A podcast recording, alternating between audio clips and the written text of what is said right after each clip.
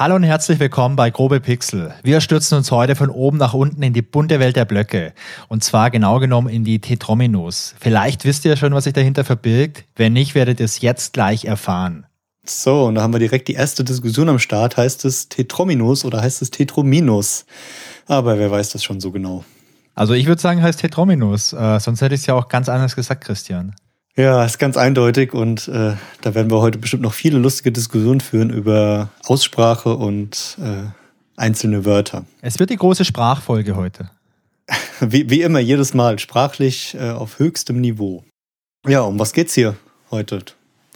Ich glaube, wir sprechen um das wunderschöne, über das wunderschöne Spiel Tetris. Ganz genau. Das Spiel Tetris, äh, mein erster Kontakt damit, der war damals äh, mit dem Gameboy. Da haben wir ja schon mal drüber gesprochen, über die Gameboy-Folge. Da war Tetris dabei. Und für mich war das auch das erste Spiel, was mich so richtig krass in seinen Bann gezogen hat. Und ich erinnere mich noch, dass ich damals ganz, ganz, ganz, ganz viele Batterien verbraucht habe, um ja auch möglichst viel Gameboy zu spielen und natürlich auch sehr viel äh, Tetris zu spielen. Genau, ich weiß, und da hast du erzählt, es war äh, Weihnachten 1990. Und da habe ich noch gesagt, es kann gar nicht sein, weil bei mir war es auch Weihnachten 1990. Und es kann ja nicht sein, dass wir das gleiche Spiel gespielt haben vor vielen hundert Jahren. Ja, aber so war's. Und irgendwie gefühlt die längste Erinnerung und das, das erste richtige Videospiel, ähm, ja, was so einen ganz kleinen Suchtcharakter auch hatte. Und was auch nachhaltig sehr, sehr lang gespielt wurde, muss ich zugeben. Absolut. Also äh, Tetris war für mich während meiner kompletten Gameboy-Ära wirklich ein Spiel, das ich immer gespielt habe, auch wenn es natürlich andere Games gab, keine Ahnung, Super Mario Land oder so, die dann auch mal zeitweise sehr viel meiner Aufmerksamkeit äh, vernichtet oder gefressen haben, je nachdem, wie man es äh, sehen Das war möchte. alles Qualitätszeit, muss ich sagen. Also da keine, keine Ausreden, Spielzeit ist Qualitätszeit. Du, ich hab's, ich hab's neulich erst gesagt. Ähm, ich habe meine Jugend und meine Kindheit vom Fernseher und vom Computer verschwendet und ich bereue keine Sekunde davon.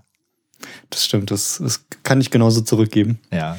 Aber Christian, äh, warum sprechen wir heute über Tetris? Weil wenn ich mir die letzten Folgen anschaue von unserem schönen kleinen Podcast, war ja schon das Thema LucasArts Adventure oder Adventure eher so der, der rote Faden, wenn man vielleicht mal von unserer Gameboy-Folge zu Weihnachten absieht, die ja so ein bisschen eine Bonusfolge damals war. Warum sprechen wir heute über Tetris? Ach, ehrlich gesagt, weil wir mal Lust hatten, oder? Ja. Wir wollen einfach mal was anderes ausprobieren und haben halt gemerkt, diese ganze Retro-Spiele-Szene, gerade so damals in den 90ern, die hat halt noch viel, viel mehr zu bieten als einfach nur Adventures. Point and Click ähm, ist, ist schon so das Genre, was wir mit am liebsten spielen, aber da gibt's ja auch noch ganz, ganz viel anderes. Und ich glaube, je länger wir darüber sprechen, desto mehr fällt uns auf, was für schöne Klassiker da noch am Start sind, Absolut. die halt keine Adventure sind. Vor allem, wir haben ja auch angefangen, auf Twitch online äh, gemeinsam Spiele zu spielen. Und ich glaube ganz fest, Adventure ist einfach das beste Format, das man gemeinsam online spielen kann. Also außer man möchte jetzt gegeneinander irgendwelche Ballerspiele oder so spielen, aber da ist der Christian genauso schlecht wie ich, glaube ich. Und wenn man wirklich so kollaborativ zusammenspielen will, da gefällt mir das ganz gut mit dem Adventure. Und ich finde, es ist auch ein schönes Format, wo man nebenher viel quatschen kann. Aber wenn man halt links und rechts guckt, es gibt so viele tolle Sachen. Und als wir an Weihnachten diese Gameboy-Folge gemacht haben, da sind bei mir auch ganz viele Erinnerungen wieder geweckt worden an die ganzen alten, schönen anderen Spiele, die es damals halt auch gab. Und ähm, deswegen haben wir jetzt gesagt, ja, wir machen heute mal eine Folge über Tetris. Die nächste Folge wird wahrscheinlich wieder eine Adventure-Folge. Und äh, wir glauben, dass wir in der Zukunft einfach da einfach ein bisschen was durchmischen. Ab und zu mal eine Adventure-Folge von den Adventures, die wir durchspielen, und ab und zu mal eine Folge über ein anderes schönes Spiel. Ich glaube, da gibt's genug äh, Erinnerungen, die wir noch ausgraben können, oder? Genau, apropos Erinnerung, bei dem Ballerspiel muss ich dir widersprechen, also halb. Ähm, heute bin ich wirklich nicht mehr so gut. Ich glaube, die Reaktion und die Übung haben ein bisschen nachgelassen, aber damals war ich schon Echt? bei Ballerspielen ganz, ganz in Ordnung. Also ich glaube, Quake 3 Arena und Unreal Tournament waren so damals die Klassiker, die, die hatten es mir schon angetan. Neben den ganzen Strategie- und Adventure-Spielen. Aber wie du sagtest, damals hatte ich irgendwie viel Zeit und die Zeit musste ja auch ordentlich genutzt werden. Und die Skills müssen ja in verschiedene Richtungen ausgearbeitet werden. Deswegen Vielleicht kommen wir da auch nochmal irgendwann zu. Du als kleiner Doom-Fan, da können wir nochmal bisschen in die Ballerrichtung gehen. Aber die Zeiten sind halt auch schon lang vorbei. Also ich war nie richtig, richtig gut. In, also ich habe viel Doom gespielt und äh, Duke Nukem und so. Ich war nie so richtig, richtig gut. Und ich kann mich erinnern, dass ich wirklich teilweise echt verzweifelt bin an manchen Stellen. Aber heute bin ich garantiert viel schlechter. Also ich. Ja, also bei, bei Unreal Tournament war ich damals sehr gut, ja? ähm, hat aber komplett nachgelassen. Ähm, ab und zu spiele ich nochmal heute mit ein paar Freunden Counter-Strike, aber auf einem Niveau, was man eigentlich nicht anschauen möchte. Und wie du vorhin schon gesagt hast, zum Stream eignet sich das meiner Sicht gar nicht, zumindest nicht gemeinsam. Also das kann man alleine mal machen, ähm, aber wenn man nicht besonders gut ist, macht das Zuschauen keinen Spaß. Und auf einem Splitscreen macht das nichts. Und ansonsten kann man immer nur eine Person zuschauen. Deswegen gerade so das, was wir machen, das Gemeinsame, das hat einen besonderen Reiz. Und da, ja, ist das Genre hier schon das Bessere. Ja, wobei ich möchte fast mal widersprechen. Also ich spiele manche Games wahrscheinlich so schlecht, dass das Zuschauen gerade deswegen wieder Spaß macht. okay, Christian. Ja, müssen wir auch mal gucken. Spiele spielen, die wir auf gar keinen Fall können. Ach Gott. Naja, aber jetzt kommen wir erstmal zum Spiel, was wir ja gut können. Also behaupten wir zumindest. Und ich würde ja fast sagen, das Spiel Tetris kennt jeder. Okay, es ist jetzt also zumindest jeder, der den Podcast hier hört. Würde ich auch sagen. Und wenn du es jetzt nicht kennst beim Hören, dann schäm dich. Haben wir das letzte Mal schon gesagt. Das, das geht einfach gar nicht. Aber ich glaube, ganz kurz können wir darauf eingehen, was ist Tetris oder wie wird Tetris gespielt, wie funktioniert Tetris. Einfach mal so die, die groben Rahmenbedingungen, würde ich sagen. Du hast ja ganz am Anfang schon gesagt, Wolfgang, es gibt so diese Tetrominos oder Tetrominos. Und ähm, ja, weißt du, woher das Wort kommt? Ähm, ja, ich würde sagen, mit meinen krassen Fremdsprachenkenntnissen würde ich sagen, Tetro kommt von äh, vier, ist wahrscheinlich Griechisch oder, ähm, oder Latein, da bin ich mir nicht sicher. Aber ähm, ich würde sagen, es kommt von Tetra wahrscheinlich, oder? Tetra ist vier, Penta ist fünf. Also sind, glaube ich, griechische, griechische Zahlen einfach. Also ich habe keine Ahnung, aber das Gute im Podcast ist, wir können einfach alles behaupten. Also ich bin wenn jemand, wenn es jemand kontrolliert, kann er uns gerne verbessern. Nee, nee, das ist klar. Also ich bin mir das sicher. Also Tetra, Tetra ist griechisch für vier oder Latein für vier und äh, Omino heißt wahrscheinlich Stein. Also Stein aus vier und das bedeutet letztendlich genau das, was es ist. Stein aus vier, denn es sind vier Quadrate, aus denen jeder Tetromino äh, gebildet wird. Und wenn du vier Quadrate hast, die aneinander setzen musst, sodass immer eine Stirnfläche miteinander verbunden ist, dann entstehen dadurch genau sieben verschiedene Formen. Habe ich es gut erklärt, Christian? Ja, hast du sehr gut erklärt. Jetzt erschließt sich mir heute auch, wo, de, wo Domino herkommt. Das ist wahrscheinlich dann ja. durch einfach zwei ja, Flächen. Ja, du, du. Genau, richtig. Siehst du, da lernt man noch richtig was bei uns heute. Ja, klar. Ja, wie du gesagt hast, es gibt äh, insgesamt sieben Formen, wo die verschiedenen Steinchen aneinander gesetzt sind. Setzt man sie nebeneinander, ist es eine längliche Form. Setzt man sie so äh, direkt aneinander, ist es eine, eine viereckige Form, ein Quadrat. Ja, und so kann man die verschiedenen Formen ähm, bauen und nutzen. Und die, bei dem Spiel fallen die Tetrominos vom oberen Rand nach unten und können immer im 90-Grad-Winkel nach links oder rechts gedreht werden. Das Einzige, den man theoretisch drehen kann, aber was nicht so viel Sinn ergibt, ist äh, das Quadrat. Den kann man drehen, so oft man will, der sieht immer gleich aus. Kennst du noch damals den Spruch aus der Schule? Welchen?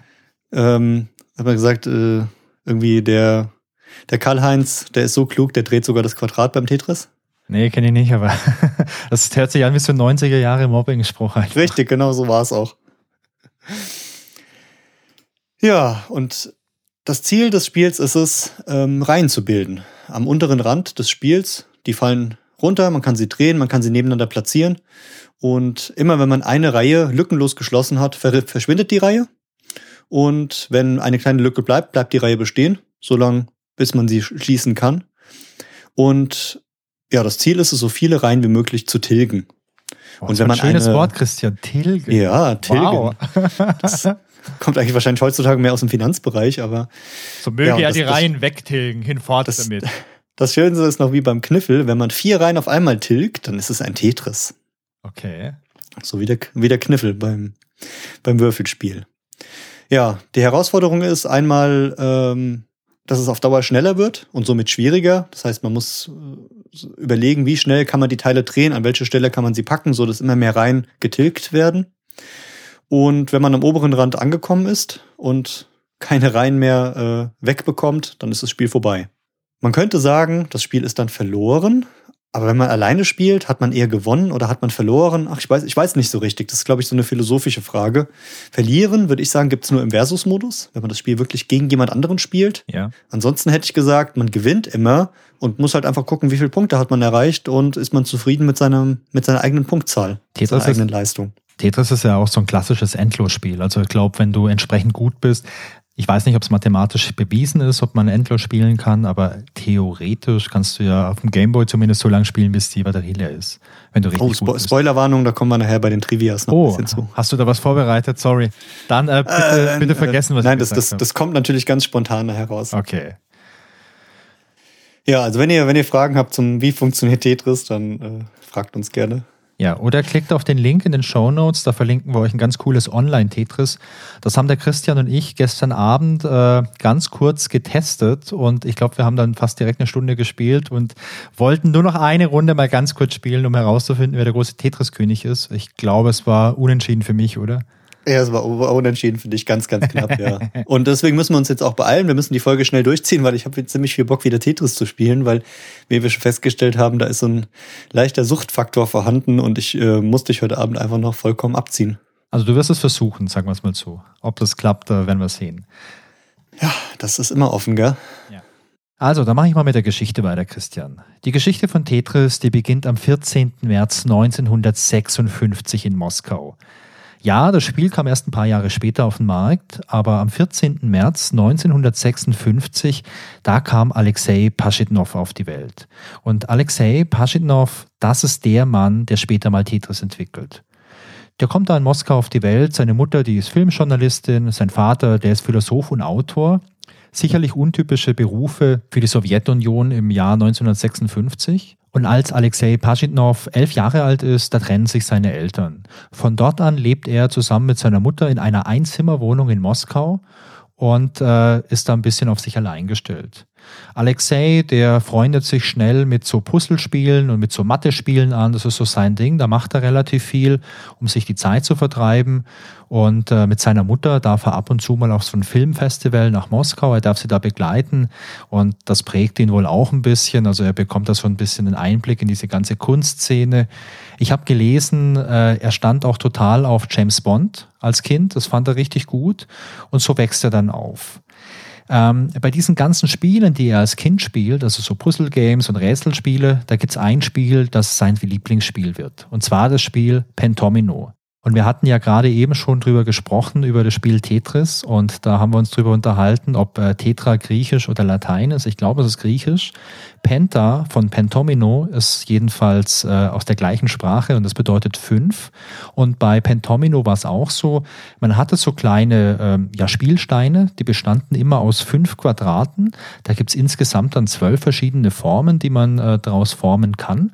Und bei Pentomino ging es halt darum, diese ganzen Spielsteine in so eine rechteckige Form reinzulegen. Das ist im Prinzip wie wenn man so ein Puzzle zusammenpackt und ähm, ja, das Ziel war halt einfach immer so dieses Rechteck zu füllen mit allen Steinen. Und das war das Lieblingsspiel oder zumindest eins der Lieblingsspiele von Alexei Paschinov. Ja, und was mir in der Vorbereitung direkt aufgefallen ist, äh, Ja. als ich Pentomino gelesen habe, ich dachte, ich kenne das irgendwoher. Ich hatte das als Kind doch auch. Ja? Und dann habe ich hier mal zu Hause bei uns ein bisschen gesucht und ähm, habe ein Spiel gefunden, was so, so ein bisschen wie die neumodische Variante davon klingt. Und zwar heißt es IQ Puzzler Pro. Klingt wirklich Und so ist so ähnlich ein- auch. Ja, ist so ein, ist ein kleines Kästchen und das sind dann keine, keine Vierecke, sondern sind so kleine Kugeln. Und diese Kugeln bilden ähnliche Figuren, Ah, wie okay. die Pentominos damals auch. Und da hast du dann so ein kleines Heftchen, wo dann immer so ein paar ähm, Steine vorgegeben sind in einer bestimmten Reihenfolge und du musst dann halt ergänzen. Und da kann man dann auch bei ganz, ganz leicht anfangen und da ist dann schon 90 Prozent vorgegeben und muss man nur so ein bisschen äh, knippeln dran oder halt dann ganz viel. Und äh, das macht auch richtig Spaß. Und die Steigerung davon ist noch, dass man mit dem auch in das Dreidimensionale gehen kann. Deswegen sind die Kugeln rund aneinander Ja. und man kann dann theoretisch auch sowas wie kleine Pyramiden bilden oder so kleine Quader nach oben. Und ja, erinnert mich daran und habe ich in der in der letzten Zeit öfter mal gespielt. Ah, ziemlich cool. Ich habe ein ähnliches Spiel hier, ähm, also was dieses äh, Pentomino-Prinzip angeht, und zwar das Brettspiel Ubongo. Kennst du das? Oh ja, das haben wir auch hier. Genau. Sogar in, in mehreren Varianten. Also Ja. als, als Ubongo Kids Variante, als Kannst du es kurz, Stream-Variante. kannst du's kurz mal beschreiben für die ganzen Leute, die zuhören, was Ubongo Ja. ist? Also Ubongo ist ein, ist ein wunderschönes Gesellschaftsspiel, was wie gesagt, was es in allen Schwierigkeitsgraden gibt. Und es geht darum, ähm, dass, wie, wie kann man das beschreiben? Also je, jeder Mitspieler bekommt ähm, eine Karte Ja. und auf der Karte ist ähm, ja ein, eine bestimmte Form vorgegeben. So eine Art Grundriss im Prinzip. Ja, genau, ein Grundriss trifft es ganz gut. Und dann bekommt man, ähm, je nachdem, welchen Schwierigkeits man hat, Grad man hat, drei, vier, fünf passende ähm, Teile, die insgesamt auf diese Grundfläche drauf müssen. Und das Rätsel ist dann halt, sie in der richtigen ähm, ja, Form oder Reihenfolge oder ähm, auf, diese, auf diese Form zu bringen. Das ist im Prinzip so ähnlich wie bei diesem Pentomino, nur dass man da halt keine rechteckige Form hat und eben diese zwölf verschiedenen geformten Teile. Die Form, die man jetzt bei Ubongo hat, die ist ein bisschen kleiner, das sind so Pappkarten und dann hat man so Holzteile, die man halt drauflegen kann. Das sieht aber so ähnlich aus wie jetzt so Pentomino-Teile oder auch wie so Tetris-Teile. Und da geht's halt um Zeit. Also wer als erstes seine ganzen Steine da passend draufgelegt hat, der gewinnt halt. Und dann gibt's noch so eine Erweiterung. Man kann es mit irgendwelchen Steinen dann noch so Punkte. Genau. So eine Mini-Eieruhr und wer es zuerst hat, der brüllt laut Ubongo und dann wird auf den Tisch geknallt und also es ist ein cooles Ja. Spiel auf jeden Fall. Ist ein cooles Spiel, ja, und das hier wirkt manchmal sehr einfach, kann aber ganz schön äh, schwierig werden.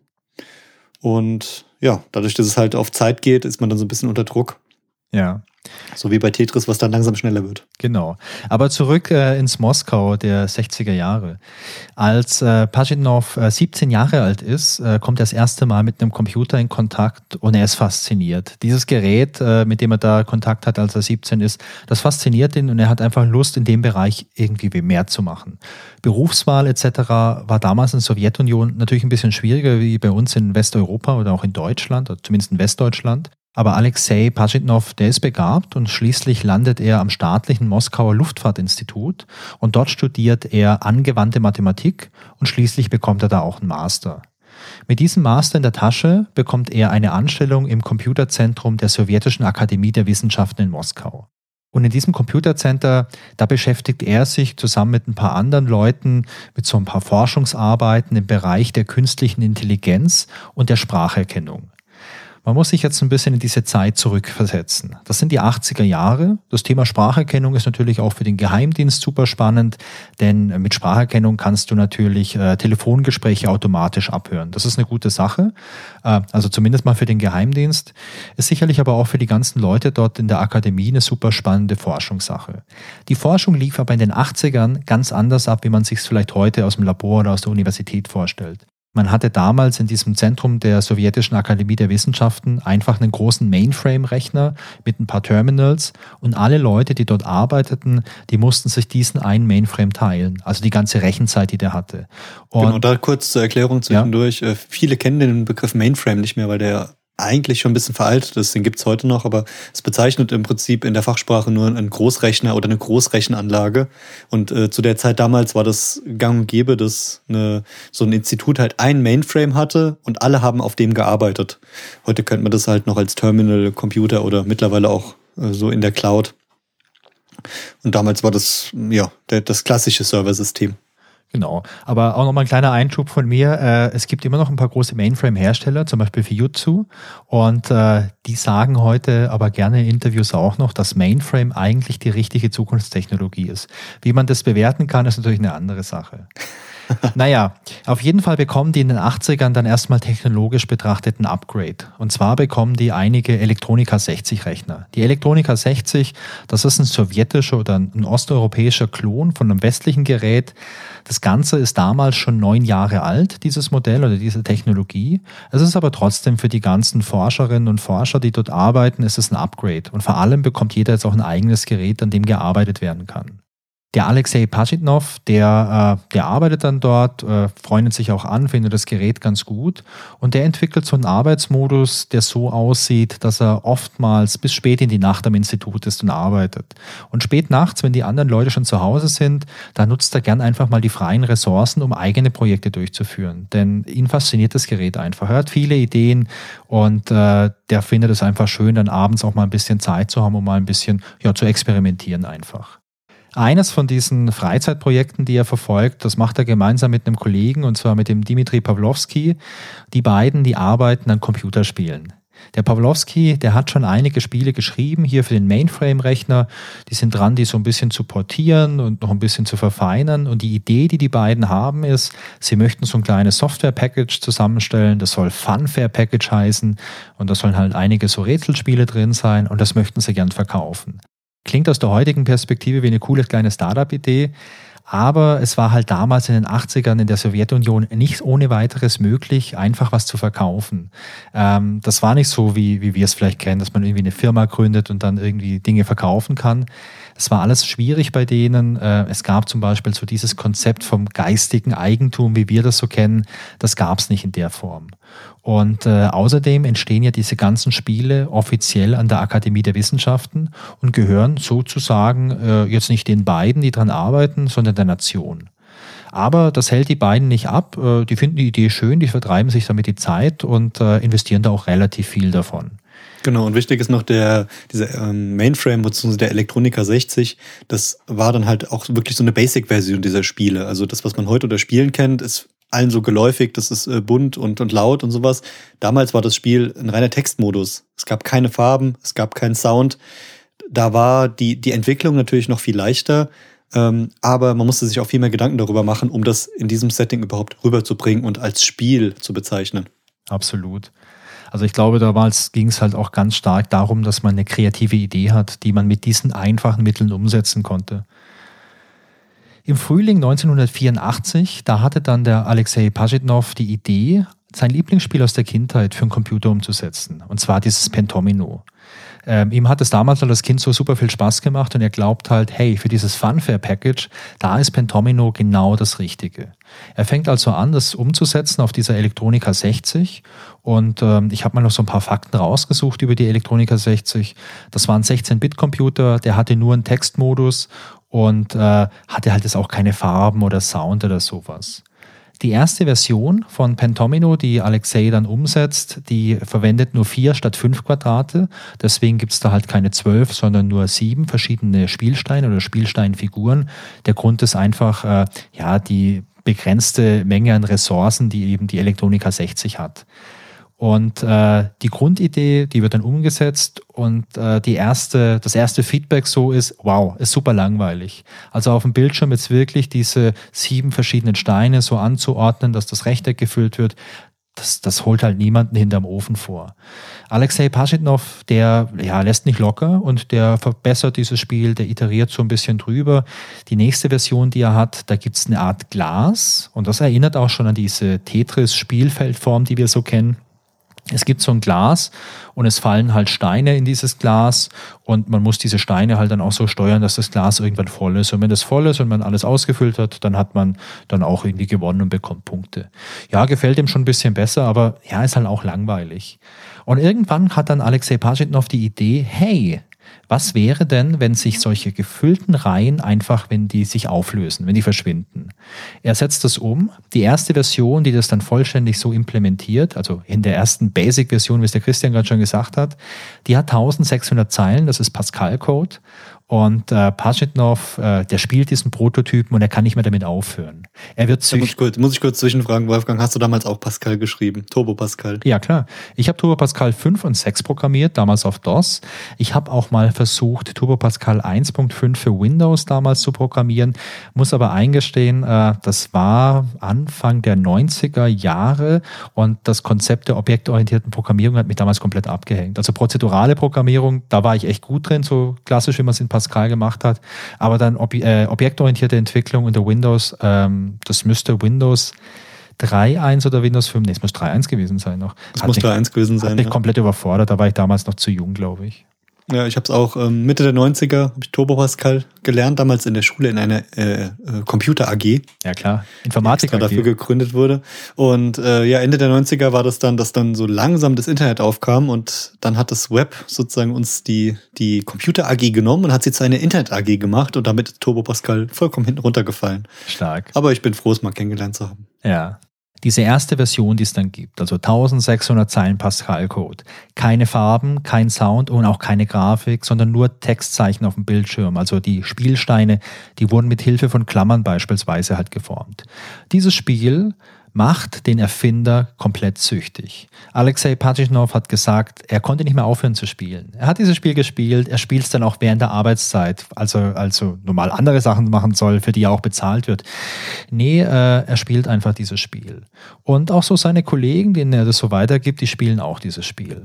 Und eine Sache, wo ich jetzt schon mal anmerken möchte und eine Sache, die sich wie ein roter Faden durch die Geschichte von Tetris zieht, ist äh, die Sucht alle Leute, die im Laufe der Geschichte mit Tetris in Kontakt kommen, die werden süchtig und das finde ich äh, bemerkenswert. Aber das ist doch der Wahnsinn, oder? Wenn du von deiner eigenen Idee süchtig wirst oder deine ja. eigene Idee dich süchtig macht, das ist doch cool. Also oft ist es ja nur so, dass andere Leute was machen und äh, das fasziniert dich, aber wenn es auch noch das ist, was du selbst entworfen hast, ja, ist großartig. Grandiose Vorstellung. Das ist absolut großartig. Übrigens, der Name Tetris, der ist auch von Paschetnov, äh, der entstand aus der Kombination von zwei Worten.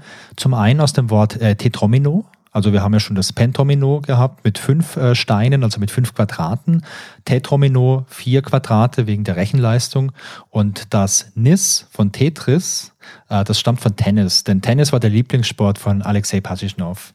Und er hat einfach gesagt, sein Lieblingssport ist Tennis. Das Ganze ist eben Tetromino und Tetromino plus Tennis ist Tetris. Genau, äh, damit wir uns hier auch noch ein bisschen um die sportliche Seite des Podcasts gekümmert haben. Es, es ist unser Bildungsauftrag einfach. Okay, und jetzt kommt eine weitere Person ins Spiel, und zwar Vadim Gerasimov. Vadim Gerasimov ist damals 16 Jahre alt und er gilt als Wunderkind. Der kommt ins Computercenter, nachdem er in der Schule den Informatiklehrer nachhaltig beeindruckt hat. Und äh, er ist im Computer Center, er macht da verschiedene Dinge, er lernt auch die anderen Protagonisten von der Tetris-Story kennen und er freundet sich mit denen an. Er findet auch die Idee mit diesem Fun-Package ganz gut, dass man dieses Spiele-Package da produziert. Und Gerasimov beginnt dann, die Spiele auf einen IBM-PC zu portieren. Weil man weiß damals schon, äh, die Elektronika 60, die hat nicht so eine richtig große Verbreitung. Und wenn man die Spiele wirklich weitergeben oder verkaufen möchte, dann braucht man eine Plattform, wo es halt einfach eine größere Marktdurchdringung gibt. Und in der Sowjetunion ist das damals auch der IBM-PC. Gerasimov macht also diese Portierung und er verbessert das Spiel noch ein bisschen. Es gibt dann auf einmal mehrere Level, es gibt Farben und es gibt auch eine Highscore-Liste.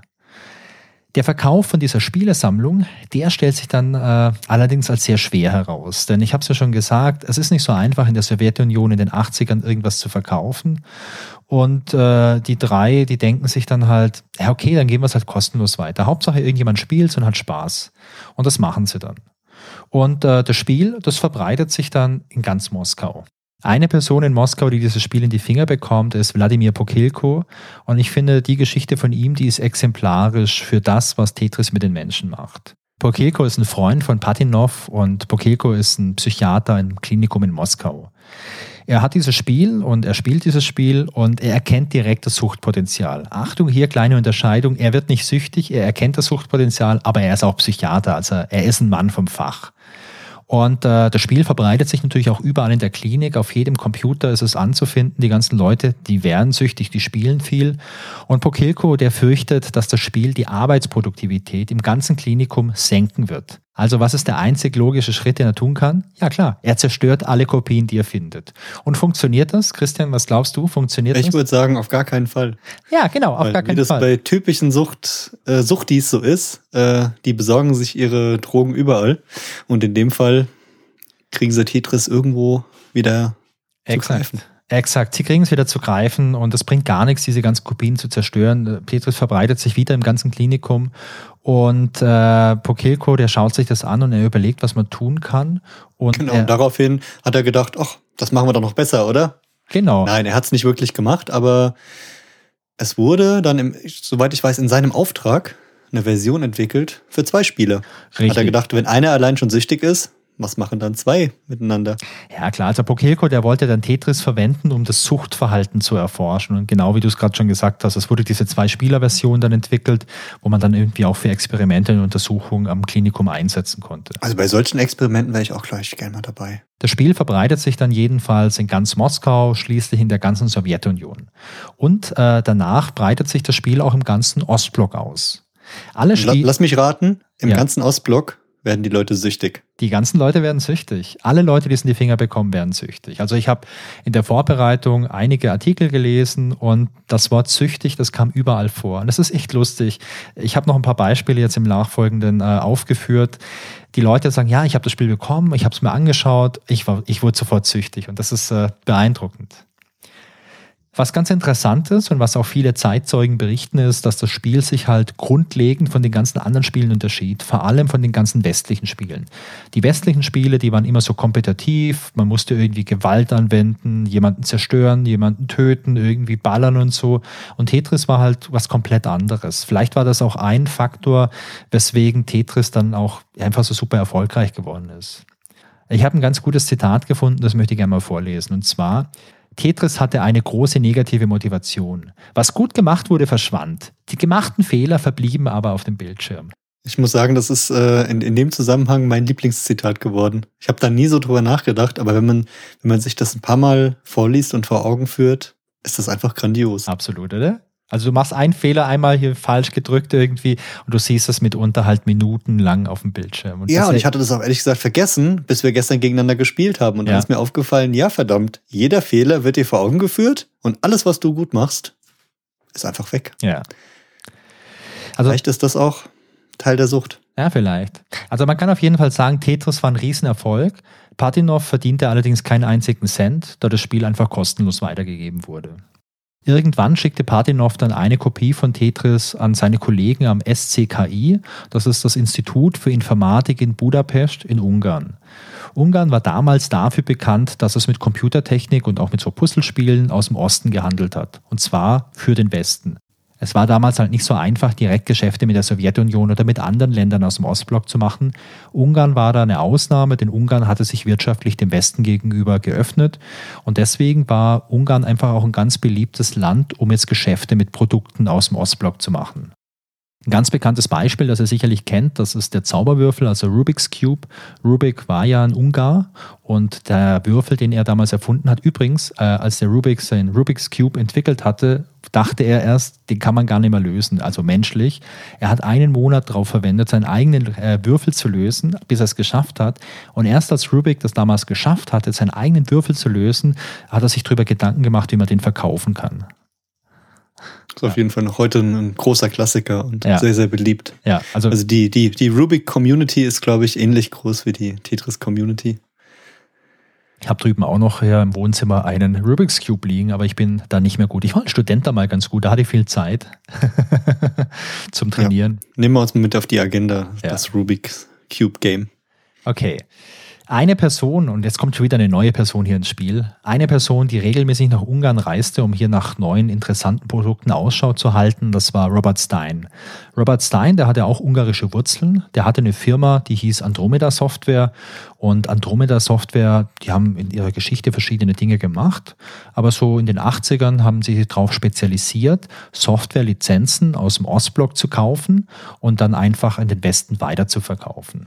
Robert Stein ist dann Anfang 1986 im Institut für Informatik in Budapest und äh, schaut sich dort um und er entdeckt, dass in so einer Ecke sich lauter Leute um so einen Computer geschart haben und da irgendwas tun.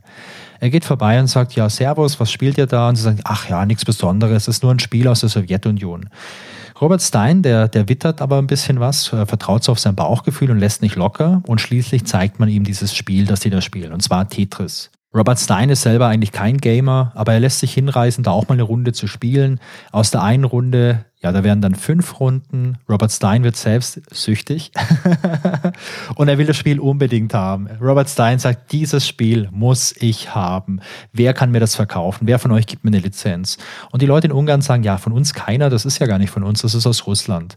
Er schaut sich das Spiel an und es gibt so einen Startscreen und da steht ein Copyright-Hinweis drauf. Und zwar steht da halt drauf, dass das Spiel eben von der Akademie der Wissenschaften ist und es steht drauf, dass es eben von einem gewissen Alexei Patinov entwickelt entwickelt wurde.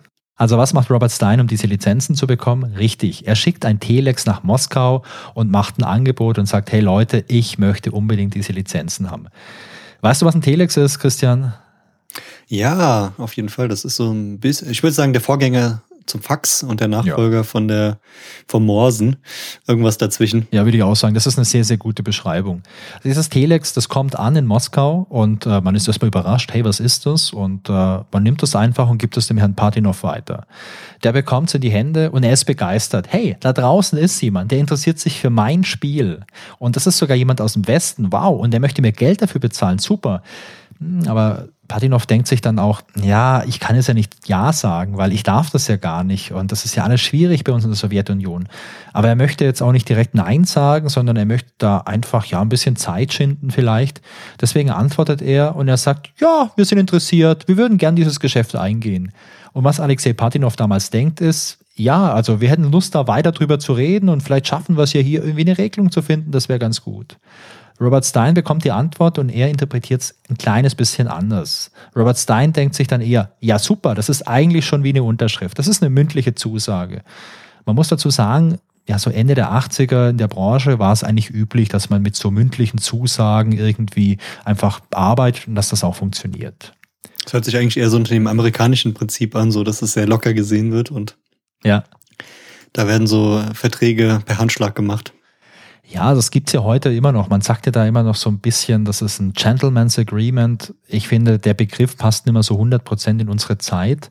Aber dass man mit Handschlag was besiegelt, das habe ich in meinem Berufsleben auch schon erlebt. Also auch über größere Summen, dass man wirklich sagt, okay, wir, wir vertrauen uns, wir haben vielleicht auch schon gemeinsam gearbeitet, wir möchten jetzt mal weiterarbeiten und äh, das Vertragliche dauert vielleicht noch, weil es durch die Rechtsabteilung durch muss, aber ähm, wir, wir machen das jetzt einfach. Also habe ich auch schon erlebt, sowas. Genau, das, damals war das halt kein Handschlagsvertrag, sondern Telex. Absolut, Klassiker.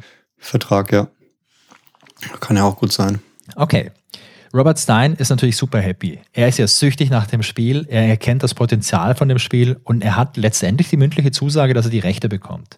Also was macht Robert Stein? Er nimmt Kontakt mit einem Unternehmen namens Mirrorsoft auf. Mirrorsoft, das ist ein Softwarevertrieb. Mirrorsoft gehört damals aber zur Maxwell Corporation. Die Maxwell Corporation, das ist damals ein sehr, sehr großer Medienkonzern, vielleicht sowas ähnliches wie der Bertelsmann zu seinen guten Zeiten in Deutschland. Und äh, Mirrorsoft ist da einfach die Software-Sparte von denen. Robert Stein gibt das denen mit bei äh, Mirrorsoft, äh, die schauen sich das an und na klar, die spielen das bei Mirrorsoft und was passiert, Christian? Ach, die werden alle süchtig. Die werden alle süchtig. Die sind total addicted von Tetris und die möchten es unbedingt haben. Stein verkauft denen halt die Lizenz dann und er verkauft ihnen die Computer und die Konsolenrechte für Europa und Großbritannien für damals 3000 Pfund plus Tantiemen. Außerdem spricht Robert Stein auch noch mit einem Unternehmen aus den USA und zwar mit Spectrum Holobyte und äh, natürlich, er schickt ihnen dieses Spiel, sie schauen es sich an. Was passiert? Sie werden süchtig. sie werden süchtig und sie legen dann schließlich 11.000 Dollar plus Tantiemen auf den Tisch für die Rechte für die USA und für Japan. Und hat er, hat er, hat er mittlerweile äh, mit Moskau geklärt, ob das Ganze schon unterschrieben ist? Ja, das ist so eine Kleinigkeit, denn zu diesem Zeitpunkt gibt es noch keine Unterschrift auf dem Vertrag und es oh. gibt auch noch keinen Vertrag dann würde ich sagen, muss er nochmal bei in Moskau nachfragen, oder? Ey, und das macht er. Was, und was schickt er da? Er schickt natürlich einen Telex nach Moskau und sagt, hey Leute, schaut mal her. Ich biete euch 10.000 Dollar Vorauszahlung und 75 Prozent aller Gewinne für die Lizenz. Er bekommt auch eine Antwort aus Moskau und die ist wieder ähnlich vage. Also so, ja, das klingt ja schon mal ganz gut, das, das, das sollten wir ins Auge fassen. Da müssen wir nochmal eine Nacht drüber schlafen. Ah, müssen wir nochmal, müssen wir noch mal ein bisschen, bisschen was machen so. Dann passiert Folgendes. Also ihr merkt, es passieren einfach Dinge. Die Geschichte, die ist wirklich getrieben ja, davon, dass es sind sehr viele passieren. Personen und sehr viele Firmen. Wir machen nachher einen Quiz und dann fragen wir das ab, ob ihr euch das gemerkt habt. Ja, übrigens, ganz kurz, kleiner Einschub. Ich lasse auch ein paar Personen weg. Also in Wirklichkeit gibt's hier noch viel mehr Personen. Aber ich habe einfach aus Zeitgründen und aus äh, Komplexitätsgründen das Ganze so ein kleines bisschen komprimiert. Aber jetzt gibt's einen wichtigen Player und zwar die Academy Soft. Academy Soft ist ein sowjetisches Unternehmen, beziehungsweise die Academy Soft, die gehört zur russischen äh, Wissenschaftsakademie und das ist da so eine Unterabteilung. Die kümmern sich um die Lizenzierung von Produkten, die da im Rahmen oder im, im Scope von dieser russischen Wissenschaftsakademie entstehen. Und die, die gehen jetzt auf Robert Stein zu und sagen, hey, schau mal, wir haben hier einen Vertrag, den bieten wir dir an für den IBM-PC. Stein äh, ja, der hätte gern da noch ein bisschen mehr verhandelt, aber er hat halt einen riesen Zeitdruck, weil er die Rechte ja schon wieder weiterverkauft hat. Die Hauptsache am Ende ist da was unterschrieben und ja, hat endlich ja. mal was in der Hand. Und äh, Stein, der stimmt dem Vertrag erstmal zu. Unterschrieben ist zu dem Zeitpunkt aber noch nichts. Ah, immer noch nicht. Ja, dann erscheint Tetris schon. So die ersten Versionen, die kommen dann schon so auf den Markt und äh, Tetris das, das wisst ihr ja sicherlich, wird ein weltweiter Erfolg. Das zieht sich über eine gewisse Zeit, bis es überall ein großer Erfolg ist. Ähm, aber es wird ein großer Erfolg. Dazu trägt auch bei, dass man dieses Spiel relativ cool vermarktet. Denn äh, bei Spectrum Holobyte und bei Mirrorsoft hat man das Problem, dass das halt ein völlig neues Spiel ist. Man hat keine Erfahrung mit einer vernünftigen, ja, mit einem vernünftigen Marketing für so ein Spiel. Man entscheidet sich, das Spiel so ein bisschen als exotisches Werk zu verkaufen. Das ist was Exotisches aus der fremden Sowjetunion. Für die Versionen, die dann für einen PC auf den Markt kommen, da entscheidet man sich dann auch so Hintergrundbilder noch zu entwerfen. Das beispielsweise die Basilika drauf oder das Lenin-Stadion oder andere sowjetische ja, äh, Motive, um das einfach so ein bisschen so einzubetten. Es kommt diese ganz legendäre russische Musik dazu, die ihr sicherlich alle kennt. Man verwendet kyrillische Schrift, um das Ganze noch ein bisschen exotischer wirken zu lassen. Und so ein kleiner Fakt, den ich noch gelesen habe, der auch komplett absurd ist, auf den Spielemessen und auf diesen Unterhaltungsmessen, wo das Spiel präsentiert wird, da engagiert man dann Doubles von Ronald Reagan und Michael Gorbatschow, um äh, das Spiel präsentieren zu lassen. Also das sind dann diese Doubles, die halt dieses Spiel aus, dem, äh, aus der Sowjetunion präsentieren. Komplett absurd. Könnte man sich heute nicht mehr vorstellen. so ein Bild im Kopf, wie die da rumlaufen, so schlecht geschminkt mit so einer Perücke und äh, ja, versuchen den Leuten ein, ein Spiel zu verkaufen. Ja.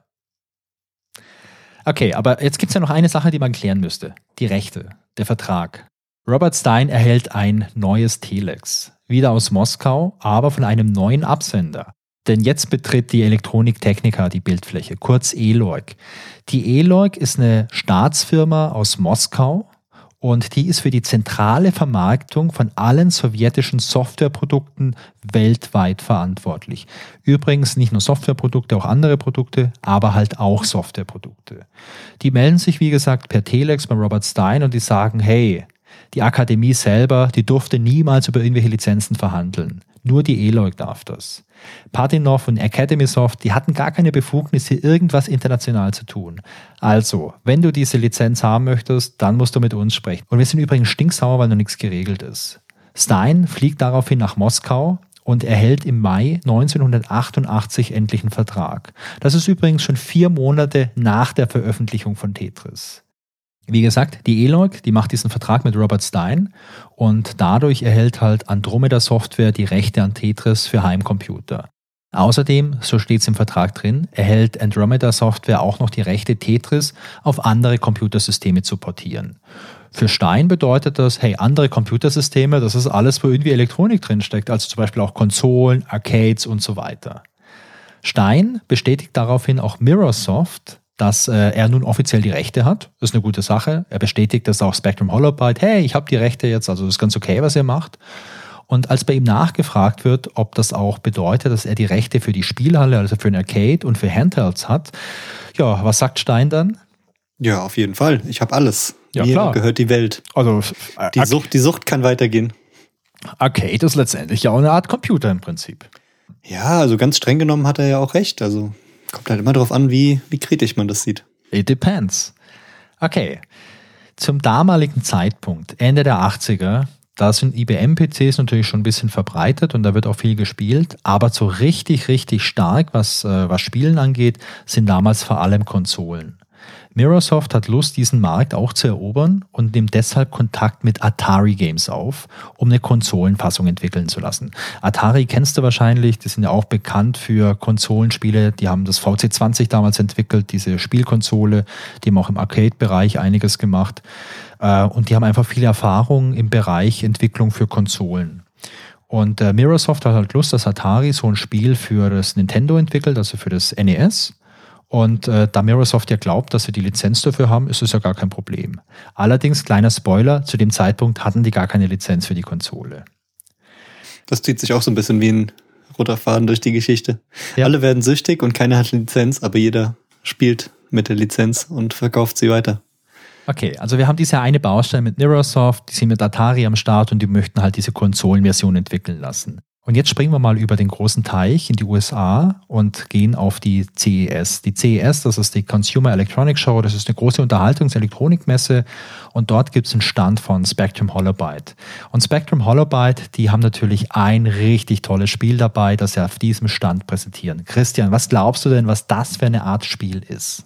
Ich würde spontan darauf tippen, dass es Tetris ist. Richtig. Also es ist Tetris. Ich war erst kurz bei Pac-Man, aber ich bin dann doch auf Tetris gekommen.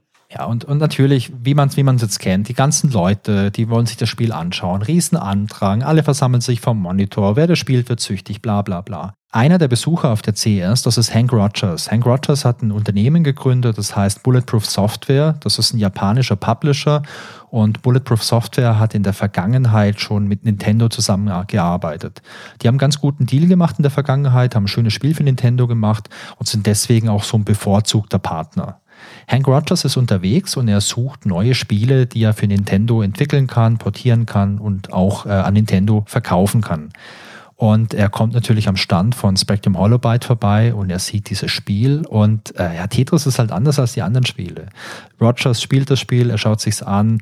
Und ähm, was passiert? Ja, ich vermute, er wird, wird direkt süchtig. Er wird direkt süchtig. Und er hat halt gedacht, Tetris ist ein ideales Spiel Warum? Das ist ein einfaches Spielprinzip. Ja. Und zweiter Punkt, fürs Japanische lässt sich äh, leicht übersetzen, weil es kaum Texte hat. Also ganz wenig Übersetzung nur. Und das macht natürlich in der damaligen Zeit viel an den Kosten aus. Ja, klar. Also ich glaube, wenn du damals vielleicht ein Rollenspiel hattest, ein englisches, dann äh, war es halt sehr teuer, das auf Japanisch zu übersetzen. Denn im europäischen Markt konnte man mit Englisch ganz gut ankommen, aber in Japan funktioniert das halt einfach nicht.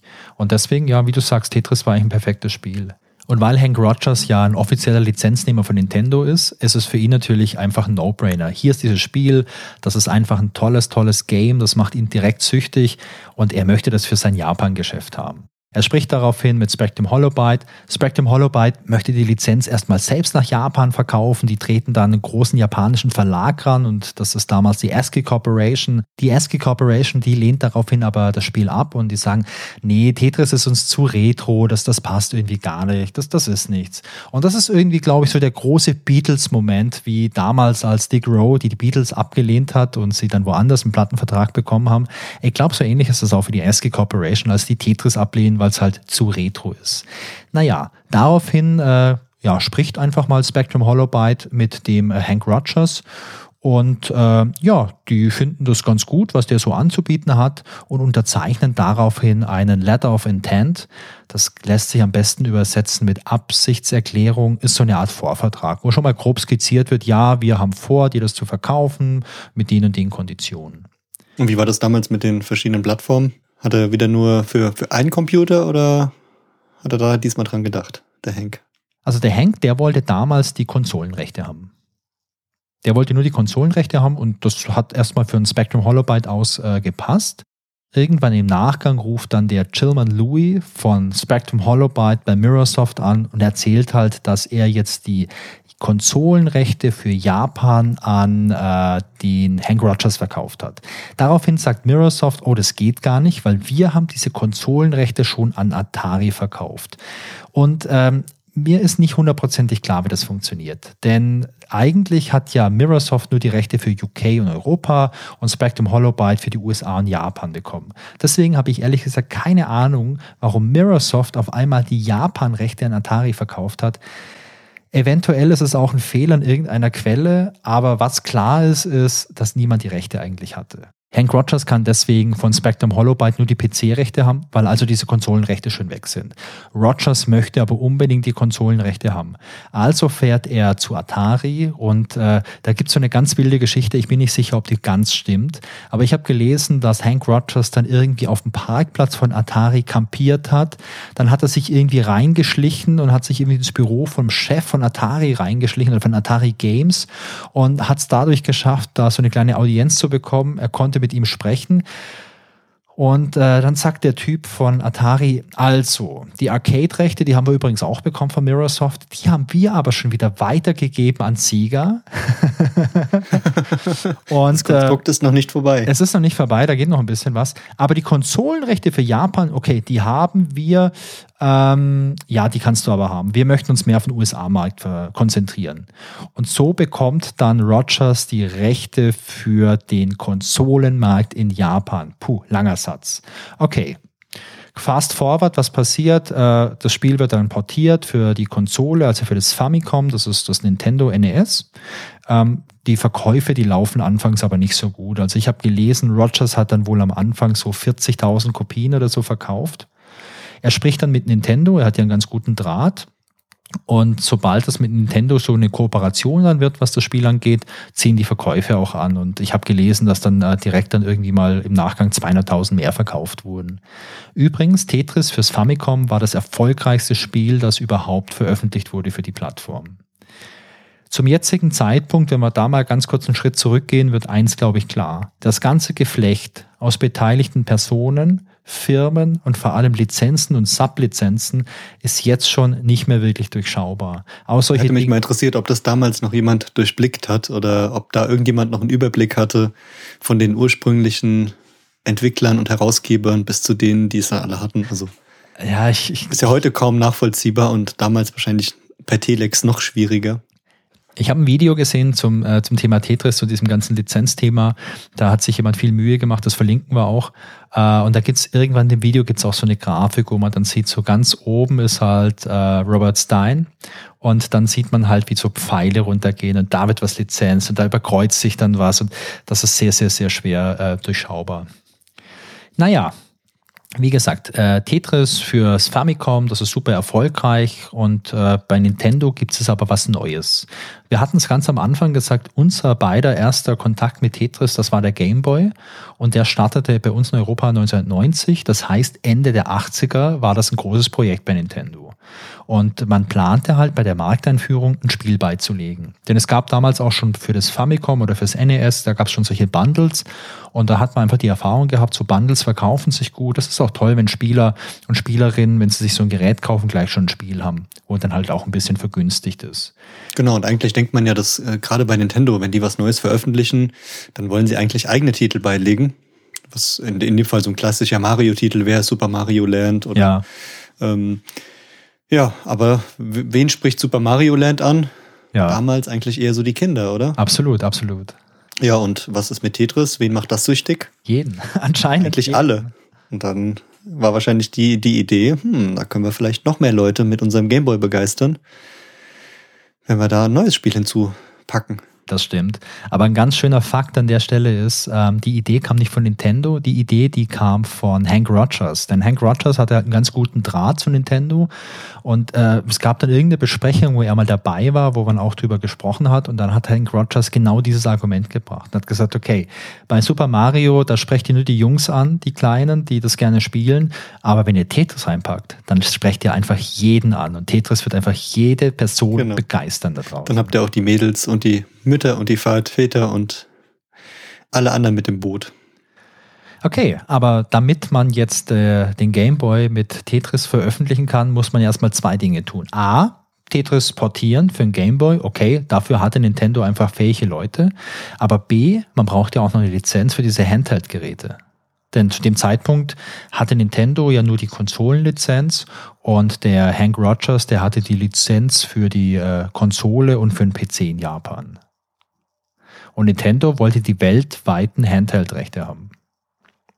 Oh, bei weltweiten Rechten, da fängt es schon wieder direkt an, lustig zu werden. Ja, aber es gab ja dann nur eine Ansprechperson für, für Rechte für Tetris und zwar Robert Stein. Der hatte die ja anscheinend. Oder glaubte sie zumindest zu haben oder behauptete sie zu haben. Nichts Genaues weiß man nicht. Genau. Also Robert Stein äh, bekommt natürlich direkt die Anfrage von Hank Rogers, äh, weil der die Rechte für Nintendo möchte. Microsoft möchte zu dem Zeitpunkt übrigens auch die Handheld-Rechte haben. Die melden sich auch bei Robert Stein. Und Robert Stein, der hält alles so ein bisschen hin und sagt, ja, also, also rein theoretisch passt das schon, müssen wir machen. Ich muss nur so ein paar kleine Details klären. Und äh, er muss eigentlich noch ein paar große Details klären. Und zwar, hey, wie funktioniert es mit den Handheld-Rechten überhaupt? Das heißt. Genau, ich muss da mal ein kleines Telex schicken, würde ich sagen. ja, genau. Äh, dachte er vielleicht in Wirklichkeit sieht es so aus, wir befinden uns jetzt wieder in der Sowjetunion.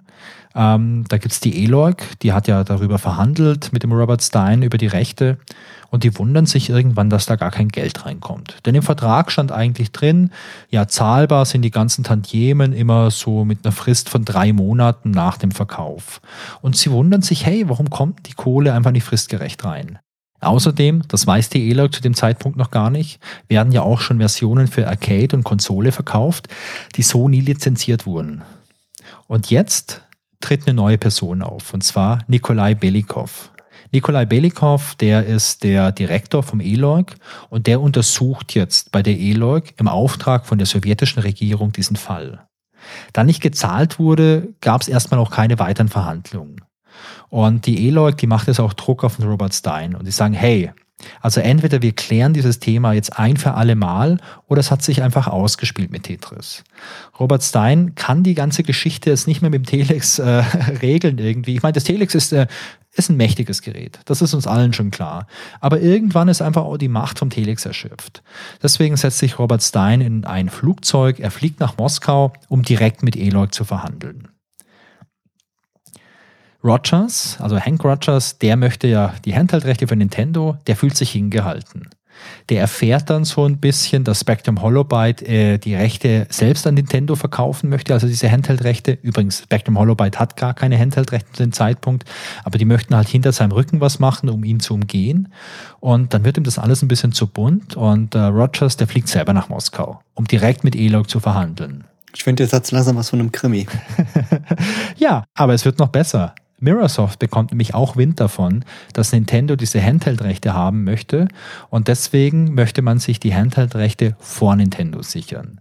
Mirrorsoft äh, hält dann Rücksprache mit äh, Maxwell, also mit der Maxwell Corporation, und man entscheidet, dass Kevin Maxwell, das ist der Sohn vom Unternehmensgründer und Inhaber von Maxwell, ähm, dass der direkt auch nach Moskau fliegt, um auch direkt mit Elog zu verhandeln. Während jetzt Stein und Maxwell vorher Termine ausgemacht haben, wahrscheinlich per Telex und lustigerweise auch am gleichen Tag Termine haben, fliegt Rogers einfach ohne Termin nach Moskau. Rogers, der kommt auch schon ein bisschen früher an und findet sich dann in Moskau wieder und äh, ja, spricht das nicht so super viel Russisch, aber weiß nicht, wo Eloy ist. Kann man sich heute nicht mehr vorstellen. Heute hast du halt dein Google-Handy irgendwie und dann ist Google Maps drauf und dann sagst du, ey, ich will zu Elog. Aber damals war es nicht so. Er irrt durch, er irrt durch die Stadt und ähm, was ich sehr süß finde, er freundet sich mit ein paar lokalen Go-Spielern. Die spielen ein bisschen Go und er hofft, dass er halt da ein bisschen Zugang zur russischen Community bekommt und dann äh, herausfindet, wo Eloy ist. Aber die Leute, die spielen halt einfach gern Go mit ihm, aber die haben keine Ahnung, wo die Eloy ist. Er trifft dann in Moskau irgendeinen Dolmetscher und dieser Dolmetscher, der zeigt ihm dann den Weg. Er schafft es also quasi zu Eloy. Und jetzt möchte ich noch mal kurz erinnern, was Hank Rogers gemacht hat, um diesen Termin bei Atari zu bekommen. Er hat auf dem Parkplatz kampiert, er hat sich reingeschlichen etc. Und das klassische, ich sag mal, das klassische Hank Rogers Programm, das wird auch jetzt abgespult. Hank Rogers, der geht in die Eloy, der bleibt unter dem Wartebereich sitzen und ähm, schafft es dann tatsächlich eine Audienz beim Belikov zu bekommen. Und äh, das ist total außergewöhnlich, denn in der Sowjetunion war sowas natürlich nicht möglich einfach, dass man einfach irgendwo hingeht bei so einer Behörde. Das musste immer geregelt sein, man musste da Termine haben etc. etc. etc. Aber Belinkov, der ja, der sieht da ein bisschen drüber hinweg über diese ganzen Regularien und er unterhält sich mit Rogers. Und Rogers, der zieht aus der Tasche eine Tetris-Version, eine japanische von Atari Games. Und äh, die wurde halt indirekt über den äh, Robert Stein lizenziert. Und Bellinghoff ist total überrascht, denn er sagt, hä? Also eine Konsolenversion, eine japanische von Atari. Also diese Rechte, die habe ich ja gar nie an den Stein vergeben. Der Stein hat doch nur die PC-Rechte. Und Rogers, ähm, der ist schockiert so ein bisschen und er sagt, oh, Also warte mal, wenn der gar keine Rechte hat, dann bedeutet das dann Spectrum Holobyte hat kein. Oh, das bedeutet, ich habe auch gar keine Rechte irgendwie. Aber er bleibt cool und er sagt, oh, ja, das ist aber wirklich ein Schuft, so der Herr Stein. Aber hey, ich habe mega gute Connections zu Nintendo. Und Nintendo ist einfach der Global Player im Konsolenmarkt und bald auch Handheld-Markt. Da sollten wir mal wirklich drüber sprechen, ob wir da nicht ein gutes Geschäft machen können. Bellinkov denkt nach und sagt, okay, ich brauche ein bisschen Bedenkzeit, muss ein bisschen was regeln. Lass uns morgen nochmal drüber sprechen. Jetzt äh, geht Rogers und äh, Rogers lernt an diesem Tag aber Pashidnov kennen, also Alexei Pashidnov, den Erfinder von Tetris. Die beiden spielen Go, das ist auch was ganz Wichtiges in der Geschichte von Tetris Go. Die spielen eine Runde Go und freunden sich an und äh, da entsteht eine richtig tiefe Männerfreundschaft, die übrigens bis heute besteht. Die beiden ziehen durch Moskau, äh, Alexei Pajinov zeigt ihnen ein bisschen was, dann gehen sie Wodka trinken und am Abend, äh, ich glaube, das ist so ein Schritt vor Blutsbruderschaft, ähm, sind die einfach wirklich dicke. Alexei Pajitnov hat später in einem Interview gesagt, was ihn an äh, Hank Rogers fasziniert hat, war, dass sich Hank Rogers jetzt nicht äh, nur über das Spiel unterhalten hat. Er hatte wirklich Interesse an ihm als Person. Und äh, das war so was Freundschaftliches und das hat ihm einfach sehr gefallen. Und äh, Alexei Pajitnov sagt dann auch, hey Hank Rogers, ich bin morgen dabei beim Gespräch mit dem äh, mit Bellinghoff, ich unterstütze dich, ich finde es gut. Ich finde es gut, wenn du die Lizenz bekommst für Nintendo, das ist eine gute Sache. Okay, nächster Tag, es gibt das Meeting, Rogers, Pashidnov und der Bellinkov, die sprechen miteinander. Äh, Bellinkov holt die Originalverträge raus, die Stein unterschrieben hatte und da steht halt drin, ähm, da steht halt drin, es gibt die Lizenz für Different Computer Systems. Und für die Russen war das dann halt einfach der PC oder vielleicht auch noch der Amiga oder der Mac oder so, aber halt keine Konsole und kein Arcade. Für Stein gab es halt, wie gesagt, gar keinen Unterschied zwischen PC und Konsole. Man entscheidet sich auf jeden Fall an dem Tag, äh, dass man die Handheld-Rechte mal direkt an den Rogers vergibt, sodass er die an Nintendo weitergeben kann und der Gameboy mit, äh, ja, mit Tetris auf die Welt kommen kann. Und hey, deswegen haben wir damals so viel Tetris gespielt und so unglaublich viele Batterien verschwendet. Der Wahnsinn, nur weil die sich angefreundet haben beim Go-Spielen, der ihn begleitet hat, durften wir Tetris auf dem Gameboy spielen. Also Großartig, schon äh, historische Fakten, die unser Leben geprägt haben, würde ich sagen. Der zweite Besucher bei der ELOG war dann schließlich Robert Stein. Der hatte gehofft, dass er sich ja alle Lizenzen sichern kann, also die Rechte an der Konsole, am Handheld, am Arcade etc. Er wird es aber von Bellinghoff erstmal damit konfrontiert, dass diese ganzen Lizenzzahlungen ausstehen und dass das nicht so äh, funktioniert wie abgesprochen. Und äh, der Stein, der fühlt sich dann natürlich gleich so ein bisschen in die Ecke gedrängt und hat natürlich auch Schiss, dass jetzt irgendwie der Vertrag platzt. Und äh, man legt ihm einen neuen Vertrag hin und sagt, okay, guck mal, wir haben das jetzt genau ausdefiniert. Diese Zahlungsmodalitäten und vor allem haben wir jetzt auch Vertragsstrafen drin, wenn unsere Lizenzgelder zu spät kommen. Da haben wir ganz viel ergänzt. Sie geben ihm den Vertrag mit und sagen, denk drüber nach und unterschreibe es oder lass es. Stein nimmt diesen Vertrag mit, äh, geht in sein Hotelzimmer und studiert den ganz genau und liest auch ganz akribisch diese ganzen neuen Passagen durch, die sich jetzt auf die Lizenzzahlung beziehen. Als Stein gegangen ist, haben es ja vorhin schon gehört, am gleichen Tag gibt es noch einen weiteren Besucher und zwar Kevin Maxwell. Der kommt als Dritter. Der hat ehrlich gesagt gar keine Ahnung von, äh, von diesem Tetris-Cartridge, das da von Atari produziert wurde für den Famicom. Und äh, der ist dann auch erstmal komplett irritiert und weiß ehrlich gesagt gar nicht, was er da jetzt verhandeln soll, weil er halt ja überrumpelt wurde.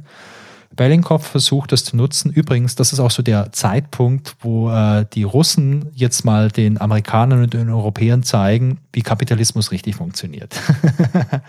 der Bellinkov ist nämlich ein richtig, richtig cooler Kapitalist, der das Spiel richtig gut raus hat. Bellinkov sagt, okay, schwamm drüber, komm, du hast Bock auf diese ganzen Rechte, äh, ich schlage dir folgenden Deal vor. Die ELOG, die bekommt die Verwertungsrechte für eine ganze Reihe von Publikationen von Maxwell. Maxwell hat ja auch ein Verlagshaus und äh, die ELOG, die möchte die Verlagsrechte haben für verschiedene Bücher, die da erschienen sind, also so Fachliteratur. Und er sagt, okay, Geld können wir keins zahlen, aber dafür bekommt ihr ein Vetorecht für die Vergabe von weiteren Lizenzen. Ja, Kevin Maxwell denkt, ist ein super guter Deal, machen wir. Die paar Rechte, puh, wir würden sowieso nichts verkaufen in der Sowjetunion an Büchern. Dafür bekommen wir das Vetorecht, ist doch super gut. Und äh, ja, da müssen wir im Nachgang halt noch darüber über nachdenken, vielleicht mit dem Papa noch mal ein bisschen beratschlagen, was da passiert oder mit Mirrorsoft und so. Ist ein guter Deal. Okay, Kevin Maxwell fliegt nach Hause. Nächster Tag. Unser Freund Robert Stein, der ist wieder bei der ELOG. Und äh, er hat ja keine Chance. Also er muss diesen Vertrag unterschreiben. Er hat sich durchgelesen und sagt, ah, okay, ich muss halt schon darauf achten, dass die Gelder rechtzeitig fließen. Aber ja, es ist ein Risiko, das ist für mich vertretbar. Und äh, deswegen entscheidet er sich, das Ding zu unterschreiben. Der Bellinkov ist aber wirklich richtig, richtig gerissen. Denn er hat nicht nur diese ganzen Vertragsstrafen hinzugefügt, sondern er hat auch eine andere Passage leicht verändert. Und zwar die Passage, in der drin stand, dass diese Lizenz für Computer gilt.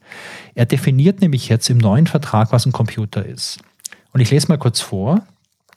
Laut der Definition aus dem Vertrag besteht ein Computer aus einem Prozessor, einem Monitor, einer Festplatte, einer Tastatur und einem Betriebssystem. Außerdem wird der Vertrag rückdatiert. Robert Stein unterschreibt den Vertrag und damit passiert Folgendes. Er verliert alle Rechte außer die für den PC und auch rückwirkend verliert er alle Rechte. Was bedeutet das?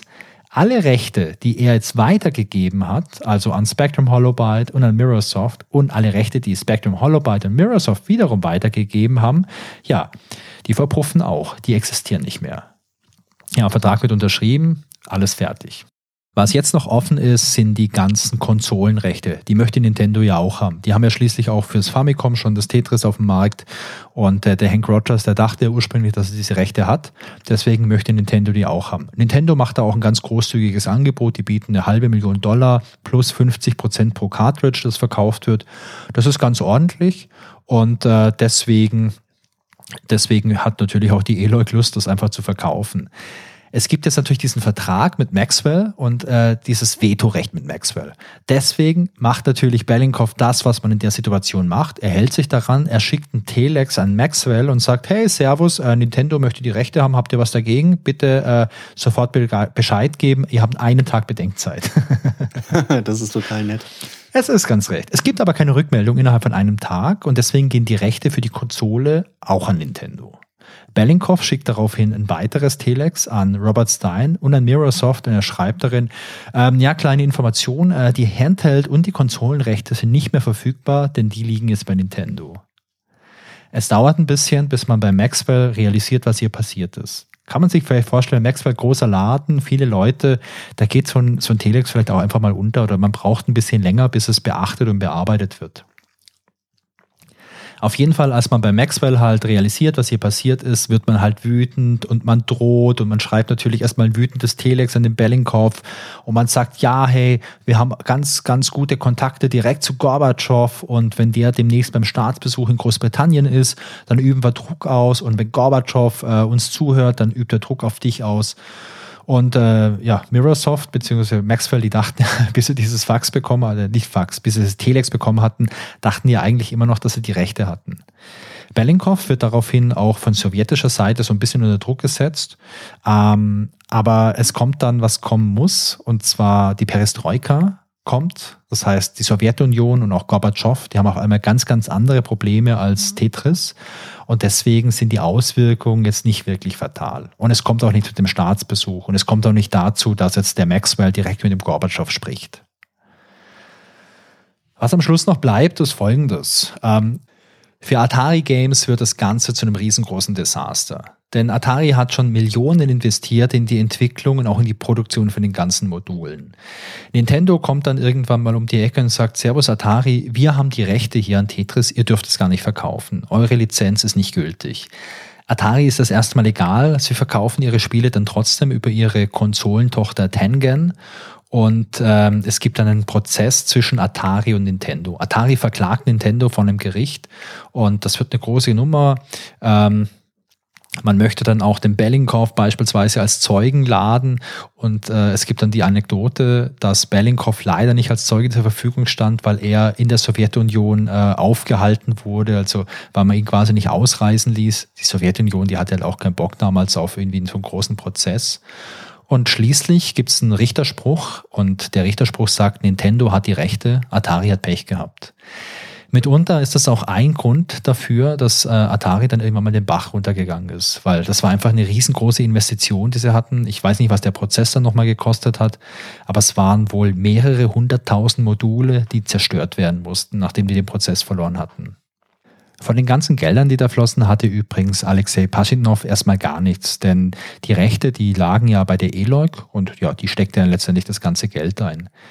Paschinov, der entschied sich 1991 in die USA auszuwandern und in Seattle eine kleine Firma aufzubauen. Der hat dann verschiedene Puzzle-Games äh, rausgebracht. Die waren alle erstmal nicht mehr so erfolgreich wie Tetris. Er arbeitete dann aber von 96 bis 2005 für Microsoft, hat da auch Spiele gemacht, hat da auch erfolgreiche Spiele gemacht für die Xbox, also auch wieder immer so Rätselspiele, Knobelspiele und als die ursprünglich vergebenen Rechte im Jahr 1996 ausliefen, fielen sie zu ihm zurück und er gründete daraufhin zusammen mit Hank Rogers, also Go-Spielen verbindet, zusammen mit Hank Rogers gründete er 1996 The Tetris Company. Das ist eine kleine Firma, die sich halt exklusiv um die Rechtevergabe vom Spiel Tetris kümmert. Die ganzen Gewinne, die er mit Tetris gemacht hat, jetzt seit 1996, das ist natürlich nur ein Bruchteil von dem, was da überhaupt gemacht wurde. Aber er hat im Interview gesagt, das ist für ihn völlig okay. Das Wissen, dass so viele Leute dieses Spiel haben wollten, dieses Spiel gespielt haben, dieses Spiel immer noch spielen, das reicht ihm völlig aus.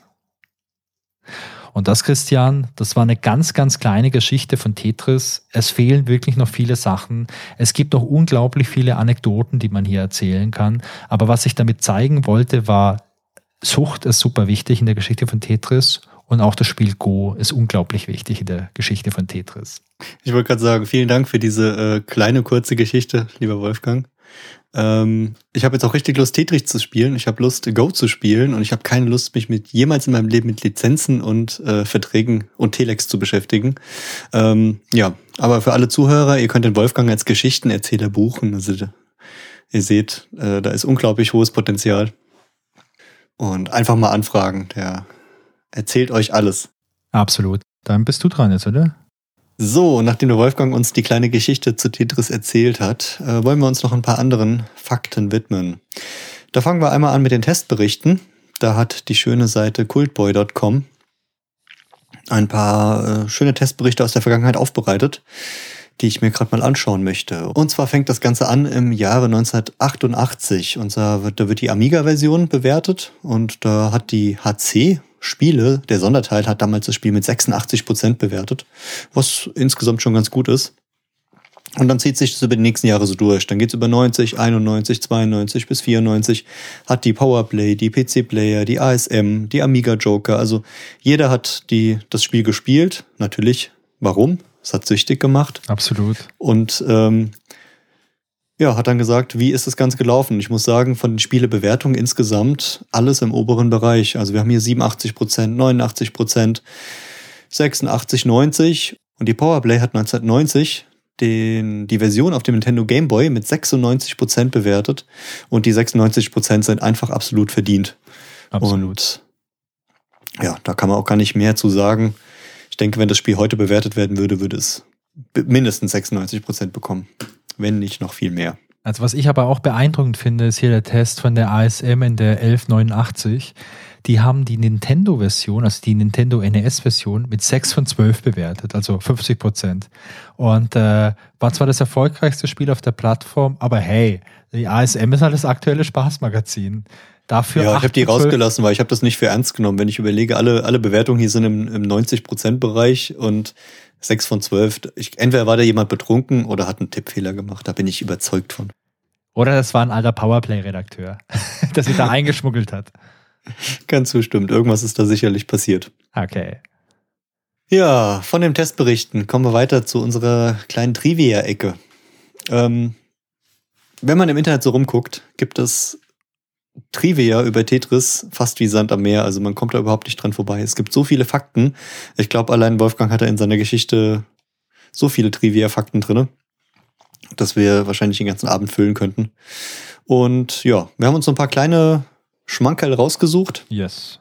Mit denen wir, glaube ich, jetzt ein bisschen Spaß haben können. Ich fange einfach mit einer schönen Sache an, die, die mich zum Schmunzeln gebracht hat. Und zwar der sogenannte Tetris-Effekt. Wer bei uns äh, auf den sozialen Medien, bei Instagram uns folgt, hat bestimmt schon gesehen, oh, was ist denn der Tetris-Effekt? Und zwar bezeichnet man den Tetris-Effekt oder auch das Tetris-Syndrom äh, damit, wenn eine Person so viel Zeit in eine Aktivität steckt, dass diese anfängt, deren Denken, bildliche Vorstellung und die Träume zu gestalten. Und dieser Effekt ist halt nach Tetris benannt. Und Personen, die lange Zeit Tetris spielen, denken zum Teil darüber nach, wie man verschiedene Formen in der realen Welt wie die zusammenpassen könnten. Zum Beispiel Schachteln im Supermarktregal oder auch Gebäude in einer Straße. Es gibt sogar Personen, bei denen gemessen wurde oder bei denen herausgefunden wurde, die träumen beim Einschlafen von fallenden Tetrominus. Das sind die, die Blöcke beim Spiel Tetris und ähm, können teilweise im Augenwinkel diese Steine sehen oder auch wenn sie die Augen schließen. Geht's dir auch schon mal so, Wolfgang? Wenn du die Augen zumachst, siehst du nur Tetris-Steine? Also wenn ich ganz ehrlich bin, bei mir ist es ja eher so, wenn ich die Augen zumache, dauert es ungefähr zehn Sekunden, bis ich eingeschlafen bin. Das ist meine geheime Superkraft. das ist sehr gut, ja. ja. Und der, der Tetris-Effekt, der ist äh, eine Form der Hypnagogie und äh, das ist ein, ein be bestimmter Bewusstseinszustand, der beim Einschlafen, wie du das ja gut kannst, oder auch beim Tagschlaf auftreten kann. Und damit kann man halt äh, bestimmte visuelle oder auditive Halluzinationen erleben. Und ich finde es eigentlich ganz cool, wird der Gedanke, man macht die Augen zu und sieht nur noch Tetris-Klötzchen vor sich. Ja, Schlimmeres, ja. Ich kann mir, ich kann mir nichts Schlimmeres, äh, äh Besseres vorstellen. genau. Okay, dann mache ich mal weiter. Ähm, in der Tetris-Version, die damals von Spectrum Holobyte entwickelt wurde, da befand sich eine kleine Grafik. Und zwar gab es so, die war in Rot gehalten, da waren diese bekannten Zwiebeltürme, die man so aus Moskau kennt, die man auch aus dem Fernsehen oder von Bildern kennt. Und da gab es eine Animation, und zwar ein kleines weißes Flugzeug, das ein Banner hinterherzog und auf diesem Banner stand drauf Play Tetris. Und dieses Flugzeug, das war eine Erinnerung an Matthias Rust. Die Älteren, äh, die erinnern sich vielleicht noch daran, Matthias Rust, der ist am 28. Mai 1987 mit einer Cessna nach Russland geflogen und ist auf dem Roten Platz gelandet. Für ihn war das so eine Aktion für den Weltfrieden. Der ist damals auch direkt verhaftet worden, war eine ganze Weile im Knast. Und das ist so eine kleine, ja, so eine kleine Erinnerung daran, was ich auch ganz witzig fand. Cool, ja. Ein weiterer Fakt ist sogar ein sehr aktueller. Und zwar ähm, habe ich Mitte letzten Jahres gelesen, dass äh, nach, nach mehr als 30 Jahren, also wo es Tetris gibt, gibt es einen neuen Online-Multiplayer-Modus. Und zwar für den alten Gameboy. Wow. Da hat sich, so ein, hat sich so ein Bastler hingesetzt, also so ein YouTuber, der gern bei YouTube ein bisschen bastelt und zeigt, was man so machen kann. Und hat sich überlegt, hey, ich kann das alleine spielen. Früher habe ich mich mit meinen Freunden auf dem Schulhof getroffen, habe das Linkkabel in den Gameboy gesteckt und wir haben zu zweit Tetris gezockt. Das muss doch auch besser gehen. Ja, und da hat er so ein kleines Bauteil entwickelt, was man dann äh, via Linkkabel an den äh, USB-Ports des PCs anschließt und halt die andere Seite in den Gameboy steckt und damit dann online übers Internet zwei Gameboys miteinander verbindet. Und ja, das ist so eine kleine Bastelgeschichte. Also man nimmt so einen kleinen Raspberry Pi Pico, lötet da dieses Bauteil dran, macht dann noch so ein bisschen äh, Software-Magie drauf und dann läuft das Ganze. Kann man sich für 15 Dollar im Internet bestellen, kleines bisschen basteln und hat dann, glaube ich, ziemlich viel Spaß. Habe überlegt, ob wir das im Nachgang auch mal machen. Ja, müssen wir ein bisschen basteln. Aber ich habe hier eine Profilötstation, das ist für mich eigentlich gar kein Problem. Ja, ich habe auch noch einen. Äh, 1993, da flog der russische Kosmonaut Alexander Seprov ins All, um die Raumstation Mir zu besuchen.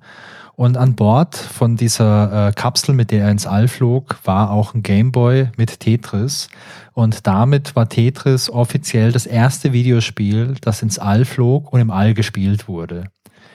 Alexander Sreprov, der sagte dann auch in einem Interview, ähm, ja, also der Gameboy, der war jetzt so 196 Tage im All, der hat 3000 oder mehr als 3000 Mal die Erde umrundet.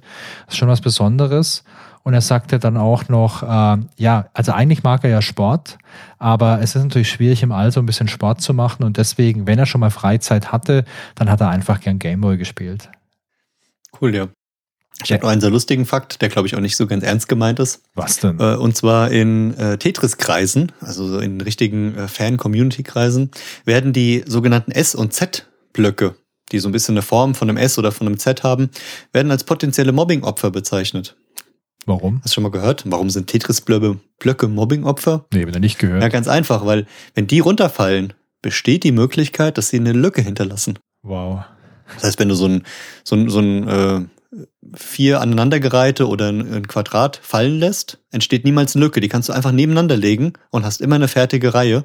Ja, und die S- und Z-Blöcke, egal wie du sie hinlegst, wenn da keine passende Form schon vorher war, machen sie dir irgendwo eine Lücke rein und können dir dein ganzes Spiel versauen. Besonders wenn das Spiel am Ende schnell wird, ist es interessant, weil damit kannst du dir dann richtig in den Fuß schießen. Okay, äh, Wow, also ich bin jetzt nicht so in den Tetris-Kreisen unterwegs wie du, deswegen ist es für mich natürlich eine sehr interessante Information. Okay, Christian, einen habe ich noch. Ich habe heute mal online geschaut beim Guinness Buch der Rekorde, ob es da nicht auch einen Rekord mit Tetris gibt. Und natürlich, es gibt einen Tetris-Rekord.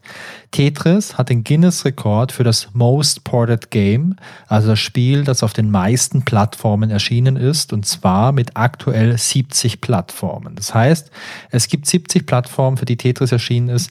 Mir fallen spontan gar keine 70 Plattformen ein. Nee, ich habe auch überlegt, also auf 70 komme ich auch nicht. Also ich glaube, zusammen bekommen wir bestimmt ein paar zusammen, aber das ist echt erstaunlich, wie ja. viele das waren. Ja, ich habe auch noch so ein äh, paar kleine Fakten. Und zwar ähm, cool fand ich bei der bei den Classic Tetris World Championships 2018 also es gibt wirklich Weltmeisterschaften im Tetris-Spielen. Das Natürlich. ist ja auch schon, mal, auch schon mal ein Fakt. Es gibt immer ähm, eine Weltmeisterschaft. Genau, und das sind nicht die Tetris World Championships, sondern die Classic Tetris World Championships. Ist ja auch wichtig. Gell? Das sind nicht die modernen, sondern die alten.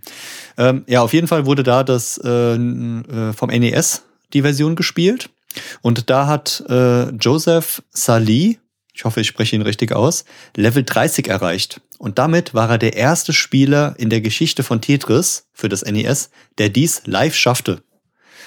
Es wurde damals behauptet, dass, dass das Spiel so konzipiert ist von der Geschwindigkeit, dass du maximal Level 29 erreichen kannst. Und deswegen war das halt so eine Sensation, dass er live vor Zuschauern, Publikum, Aufnahmen Level 30 erreicht hat.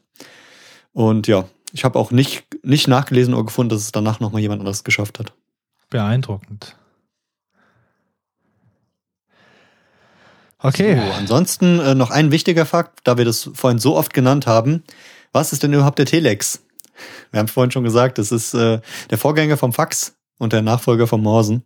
Es ist ein, ein sogenannter Fernschreiber und wird auch über einen Vorgänger vom Telefonnetz äh, geschickt. Und ja, war halt im 20. Jahrhundert ein wichtiges Kommunikationsmittel für Unternehmen und Behörden. Und wurde jetzt vorerst vom Fax und jetzt von der E-Mail abgelöst. Aber wichtig, wird noch in ganz wenigen Nischenbereichen sogar noch genutzt. Also wahrscheinlich irgendwelche deutschen Bundesbehörden oder so. Könnte sein, ja. Und was für uns beide noch wichtig ist, Wolfgang, ja. da wir uns ja dieses Jahr nochmal treffen wollen und eventuell ins Kino wollen, dieses Jahr soll nach Ankündigung der Tetris-Film rauskommen über die Tetris Story. Genau, es geht um die Tetris Story und es geht jetzt nicht darum, dass das Spiel verfilmt wird. nee, Gott sei Dank nicht, nee. Also es geht darum, die Tetris Story ist äh, ja eine kleine Geschichte, die Vadim Gerasimov geschrieben hat. Und den Link findet ihr in den Shownotes zu der Geschichte. Ist auf jeden Fall lesenswert, solltet ihr machen. Und der hat halt ja von damals erzählt und von heute. Und ich bin gespannt, wie die Verfilmung davon ist und glaube, dass er sehenswert ist. Ja, werde ich mir auch anschauen. Aber noch ein ganz kleiner Fun-Fact, der jetzt auch gar nicht in unserem Vorbereitungsdokument drin steht. Es gab mal vor roundabout 10, 15 Jahren, gab es auch mal so einen Fan-Trailer zu Tetris the Movie. Und zwar haben sich da, wahrscheinlich waren es irgendwelche Studis von einer Filmhochschule, die haben einen kleinen Trailer gemacht und da ging es quasi um einen fiktiven Film, der halt wirklich die Story von Tetris verfilmt. Also auch mit so großen Blöcken, die irgendwo runtergefallen gefallen sind. Ich muss mal schauen, ob ich den Trailer noch finde. Der war nämlich wirklich lustig. Genau. Und als letztes, um den Kulturauftrag noch ein bisschen zu erfüllen. Es ist der Kulturpodcast. Ähm, der Kulturpodcast. Ähm, es gibt insgesamt äh, 14 Spiele, die in dem äh, Museum of Modern Arts aufgenommen wurden.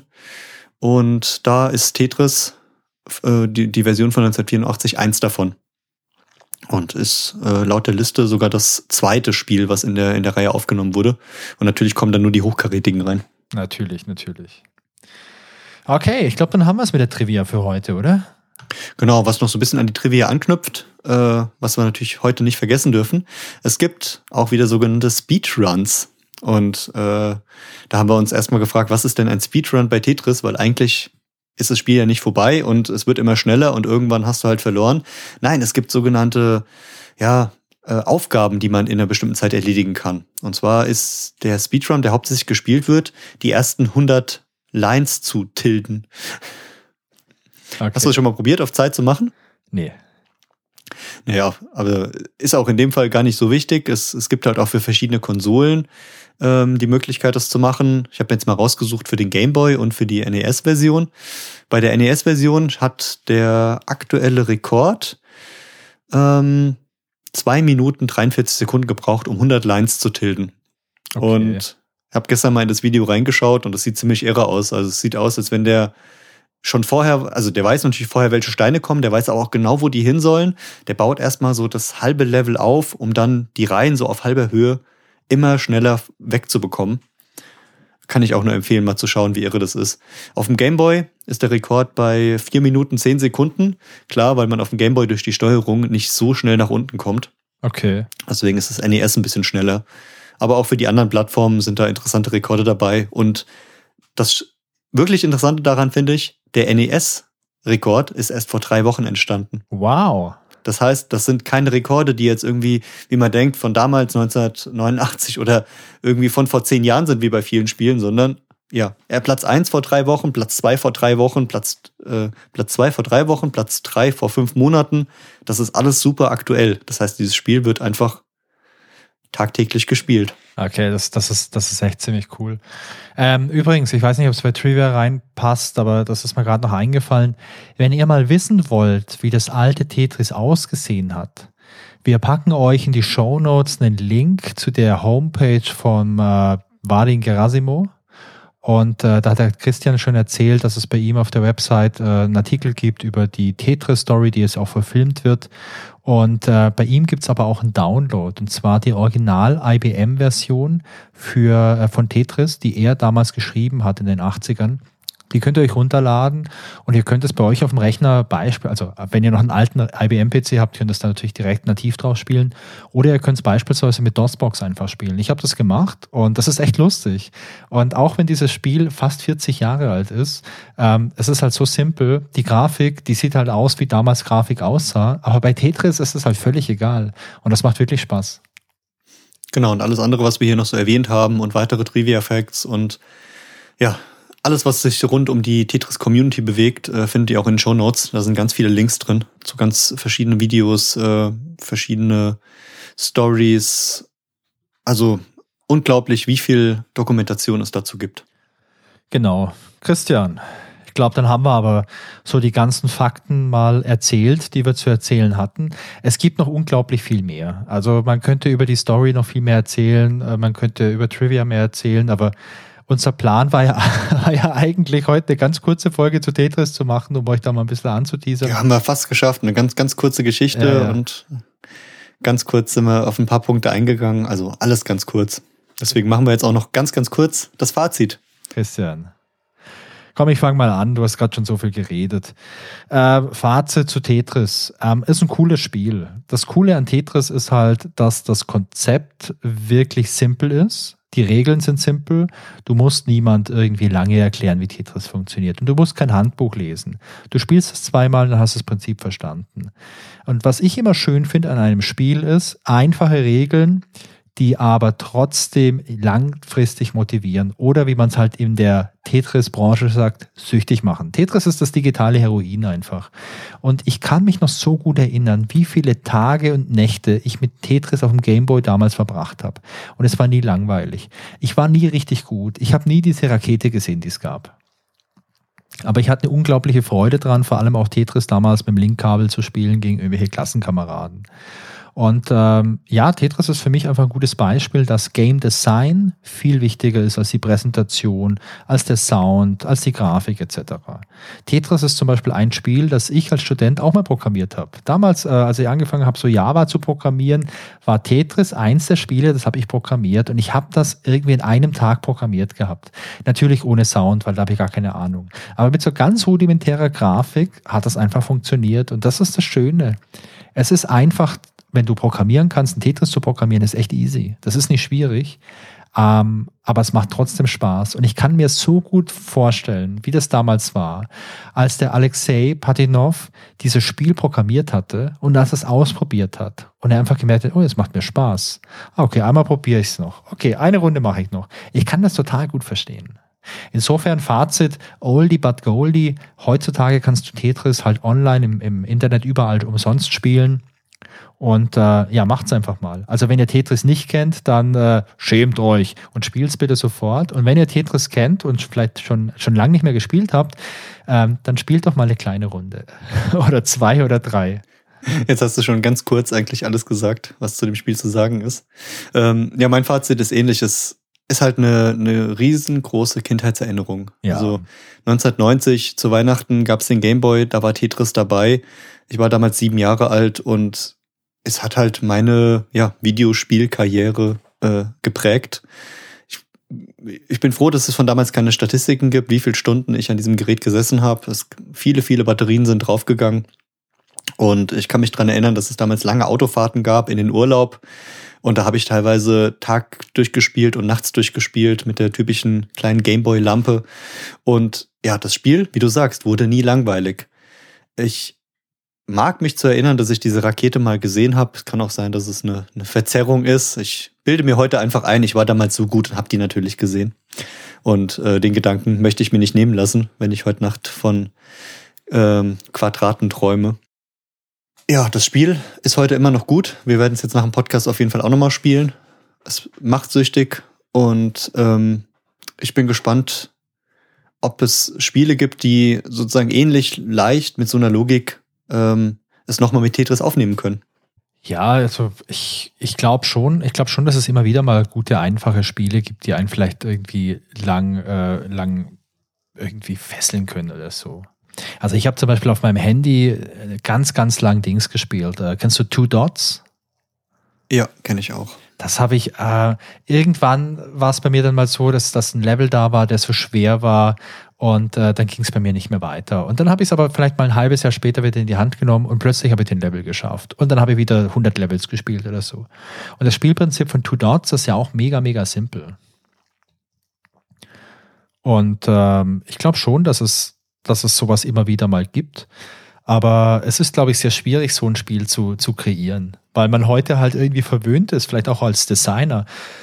Du musst was Komplexes haben. Du musst vielleicht was, keine Ahnung, was, was, was Großes haben mit vielen Regeln oder so.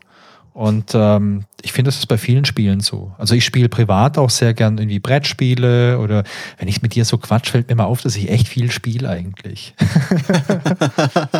ja, ich, mir fällt immer auf, dass ich viel zu wenig spiele und da viel zu wenig Zeit heutzutage zu Ja. habe. Ich freue mich aber immer, wenn ich mir mal die Zeit nehme. Also es ist wirklich so, wie du am Anfang gesagt hast, ähm, Spielezeit ist für mich Qualitätszeit. Viele andere sagen ja, ja, das ist so vergeudete Zeit, die Zeit ist dann einfach weg, aber die ist für mich wirklich, ja, ich würde sagen, Spielen ist in dem Fall auch Lebensfreude, egal ob jetzt ein Gesellschaftsspiel, ein Handyspiel oder ob das jetzt ein Konsolenspiel ist, ein Computerspiel. Also Tetris kann man einfach äh, auf jeder erdenklichen Art und Weise spielen Ja, und das macht einfach Spaß. Ja, sehe ich übrigens genauso. Also ich schaue dafür im Prinzip keine, keine Serien oder so an. Ich gucke mir Filme im Kino an oder mal am Wochenende, mal am Sonntagabend, vielleicht mal einen Film irgendwie bei irgendeinem Streaming-Anbieter. Und ansonsten gucke ich mir so Serien eigentlich nur im Winter an, wenn ich hier, äh, wenn ich beim Sport bin. Also ich habe so ein, so ein Indoor-Bike und wenn ich mich da eine Stunde draufsetze, dann schaue ich mir mal irgendwie eine Serie oder eine Doku an. Aber ich setze mich abends nie hin und schaue mir irgendwas an. Und ich setze mich dann abends lieber mal eine Stunde hin und spiele irgendwas. Oder wie gesagt, ich spiele auch gerne mal Gesellschaftsspiele, auch mit Freunden oder so.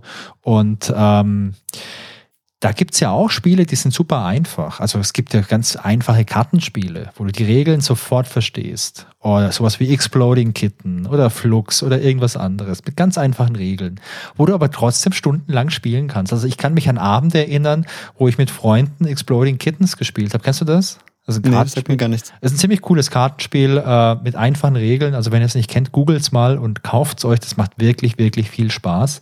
Ich kann mich an Abende erinnern, wo ich das stundenlang mit Leuten gespielt habe. So, ach komm, eine Runde doch. Ach Mist, ich, habe fast gewonnen. Komm, komm, lass noch eine Runde spielen irgendwie. Ja, ich kenne das so, was hier auch ein bisschen zu, zu Tetris passt, ist äh, Quirkel als Spiel. Hab noch nie in meinem Leben gehört. Nee? Quirkel? ist Quirkel, ja. Nie, Das sind so ähm, kleine schwarze Klötzchen, die, ähm, da gibt's sechs verschiedene Figuren und sechs äh, vier verschiedene Farben. Und du musst dann einfach so ähnlich wie beim äh, Domino die passenden Farben oder Figuren anlegen und musst halt reinbilden und bekommst dafür Punkte. Okay. Und super simpel, also die Regeln hast du nach unter einer Minute drauf Ja. und dann musst du nur einfach, einfach einen erzählen. Und das ist, ist so ein Spiel, das kannst du einen kompletten Abend spielen und es wird niemals langweilig, weil jedes Mal neue Kombinationen entstehen. Ähm, du kannst gemein sein zu deinen Gegnern, du kannst total kooperativ spielen und ja, ist auf jeden Fall eine große Empfehlung. Okay, nee, kenne ich nicht. Ja, oder vielleicht äh, Uno. Das kennt, glaube ich, wirklich jede, jeder. Der Ähm, Klassiker. aber ist auch, die Regeln bei Uno sind mega einfach und du kannst es stundenlang spielen. Das stimmt, ja. Aber wo wir jetzt bei mega lang sind, wir machen ja eine kurze Folge heute. Ja. Und wir haben jetzt auch ein kurzes Fazit hinter uns. Genau. Deswegen hätten wir noch eine ganz kurze Bitte an euch.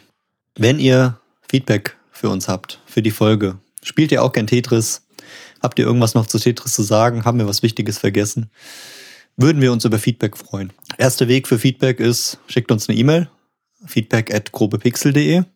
Zweite Möglichkeit, schickt uns eine kleine Nachricht auf Instagram, da freuen wir uns immer drüber. Die erreicht uns, glaube ich, am schnellsten, weil wir das ähm, am, beide direkt auf dem Smartphone haben und das immer schön hochpinkt. Da ist der Account grobe Pixel. Oder über den äh, etwas äh, retromäßigeren Account von Twitter. Da heißen wir auch grobe Pixel. Ja, was haben wir noch, Wolfgang? Wir haben noch einen Twitch-Kanal, da könnt ihr uns gerne besuchen. Wir haben noch eine Website, grobepixel.de. Da freuen wir uns immer über Feedback und über Zuschauer. Vielleicht spielen wir da demnächst sogar mal Tetris online. Ja, das machen wir sicherlich mal. Ähm, ja, genau. Die ganzen Links, die packen wir euch auch in die Show Notes rein. Und was uns natürlich auch interessieren würde, so ganz generell, wie gefällt euch denn so eine Art von Folge?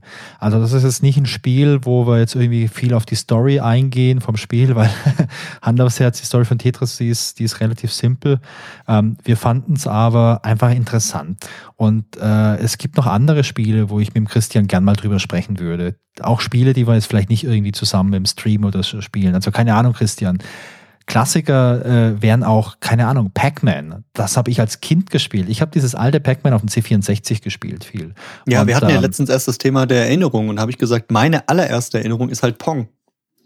Ja, oder Pong. Ja, da können wir auch drüber sprechen. Und wenn euch sowas interessiert, gebt doch einfach mal kurz einen Daumen hoch oder Daumen runter, ähm, ob sowas spannend ist. Wir unterhalten genau. uns sowieso drüber. Und äh, wäre natürlich cool, wenn wir uns über äh, Themen unterhalten, die auch noch andere interessieren. Wie zum Beispiel Telex. Hatten wir heute ein paar Mal.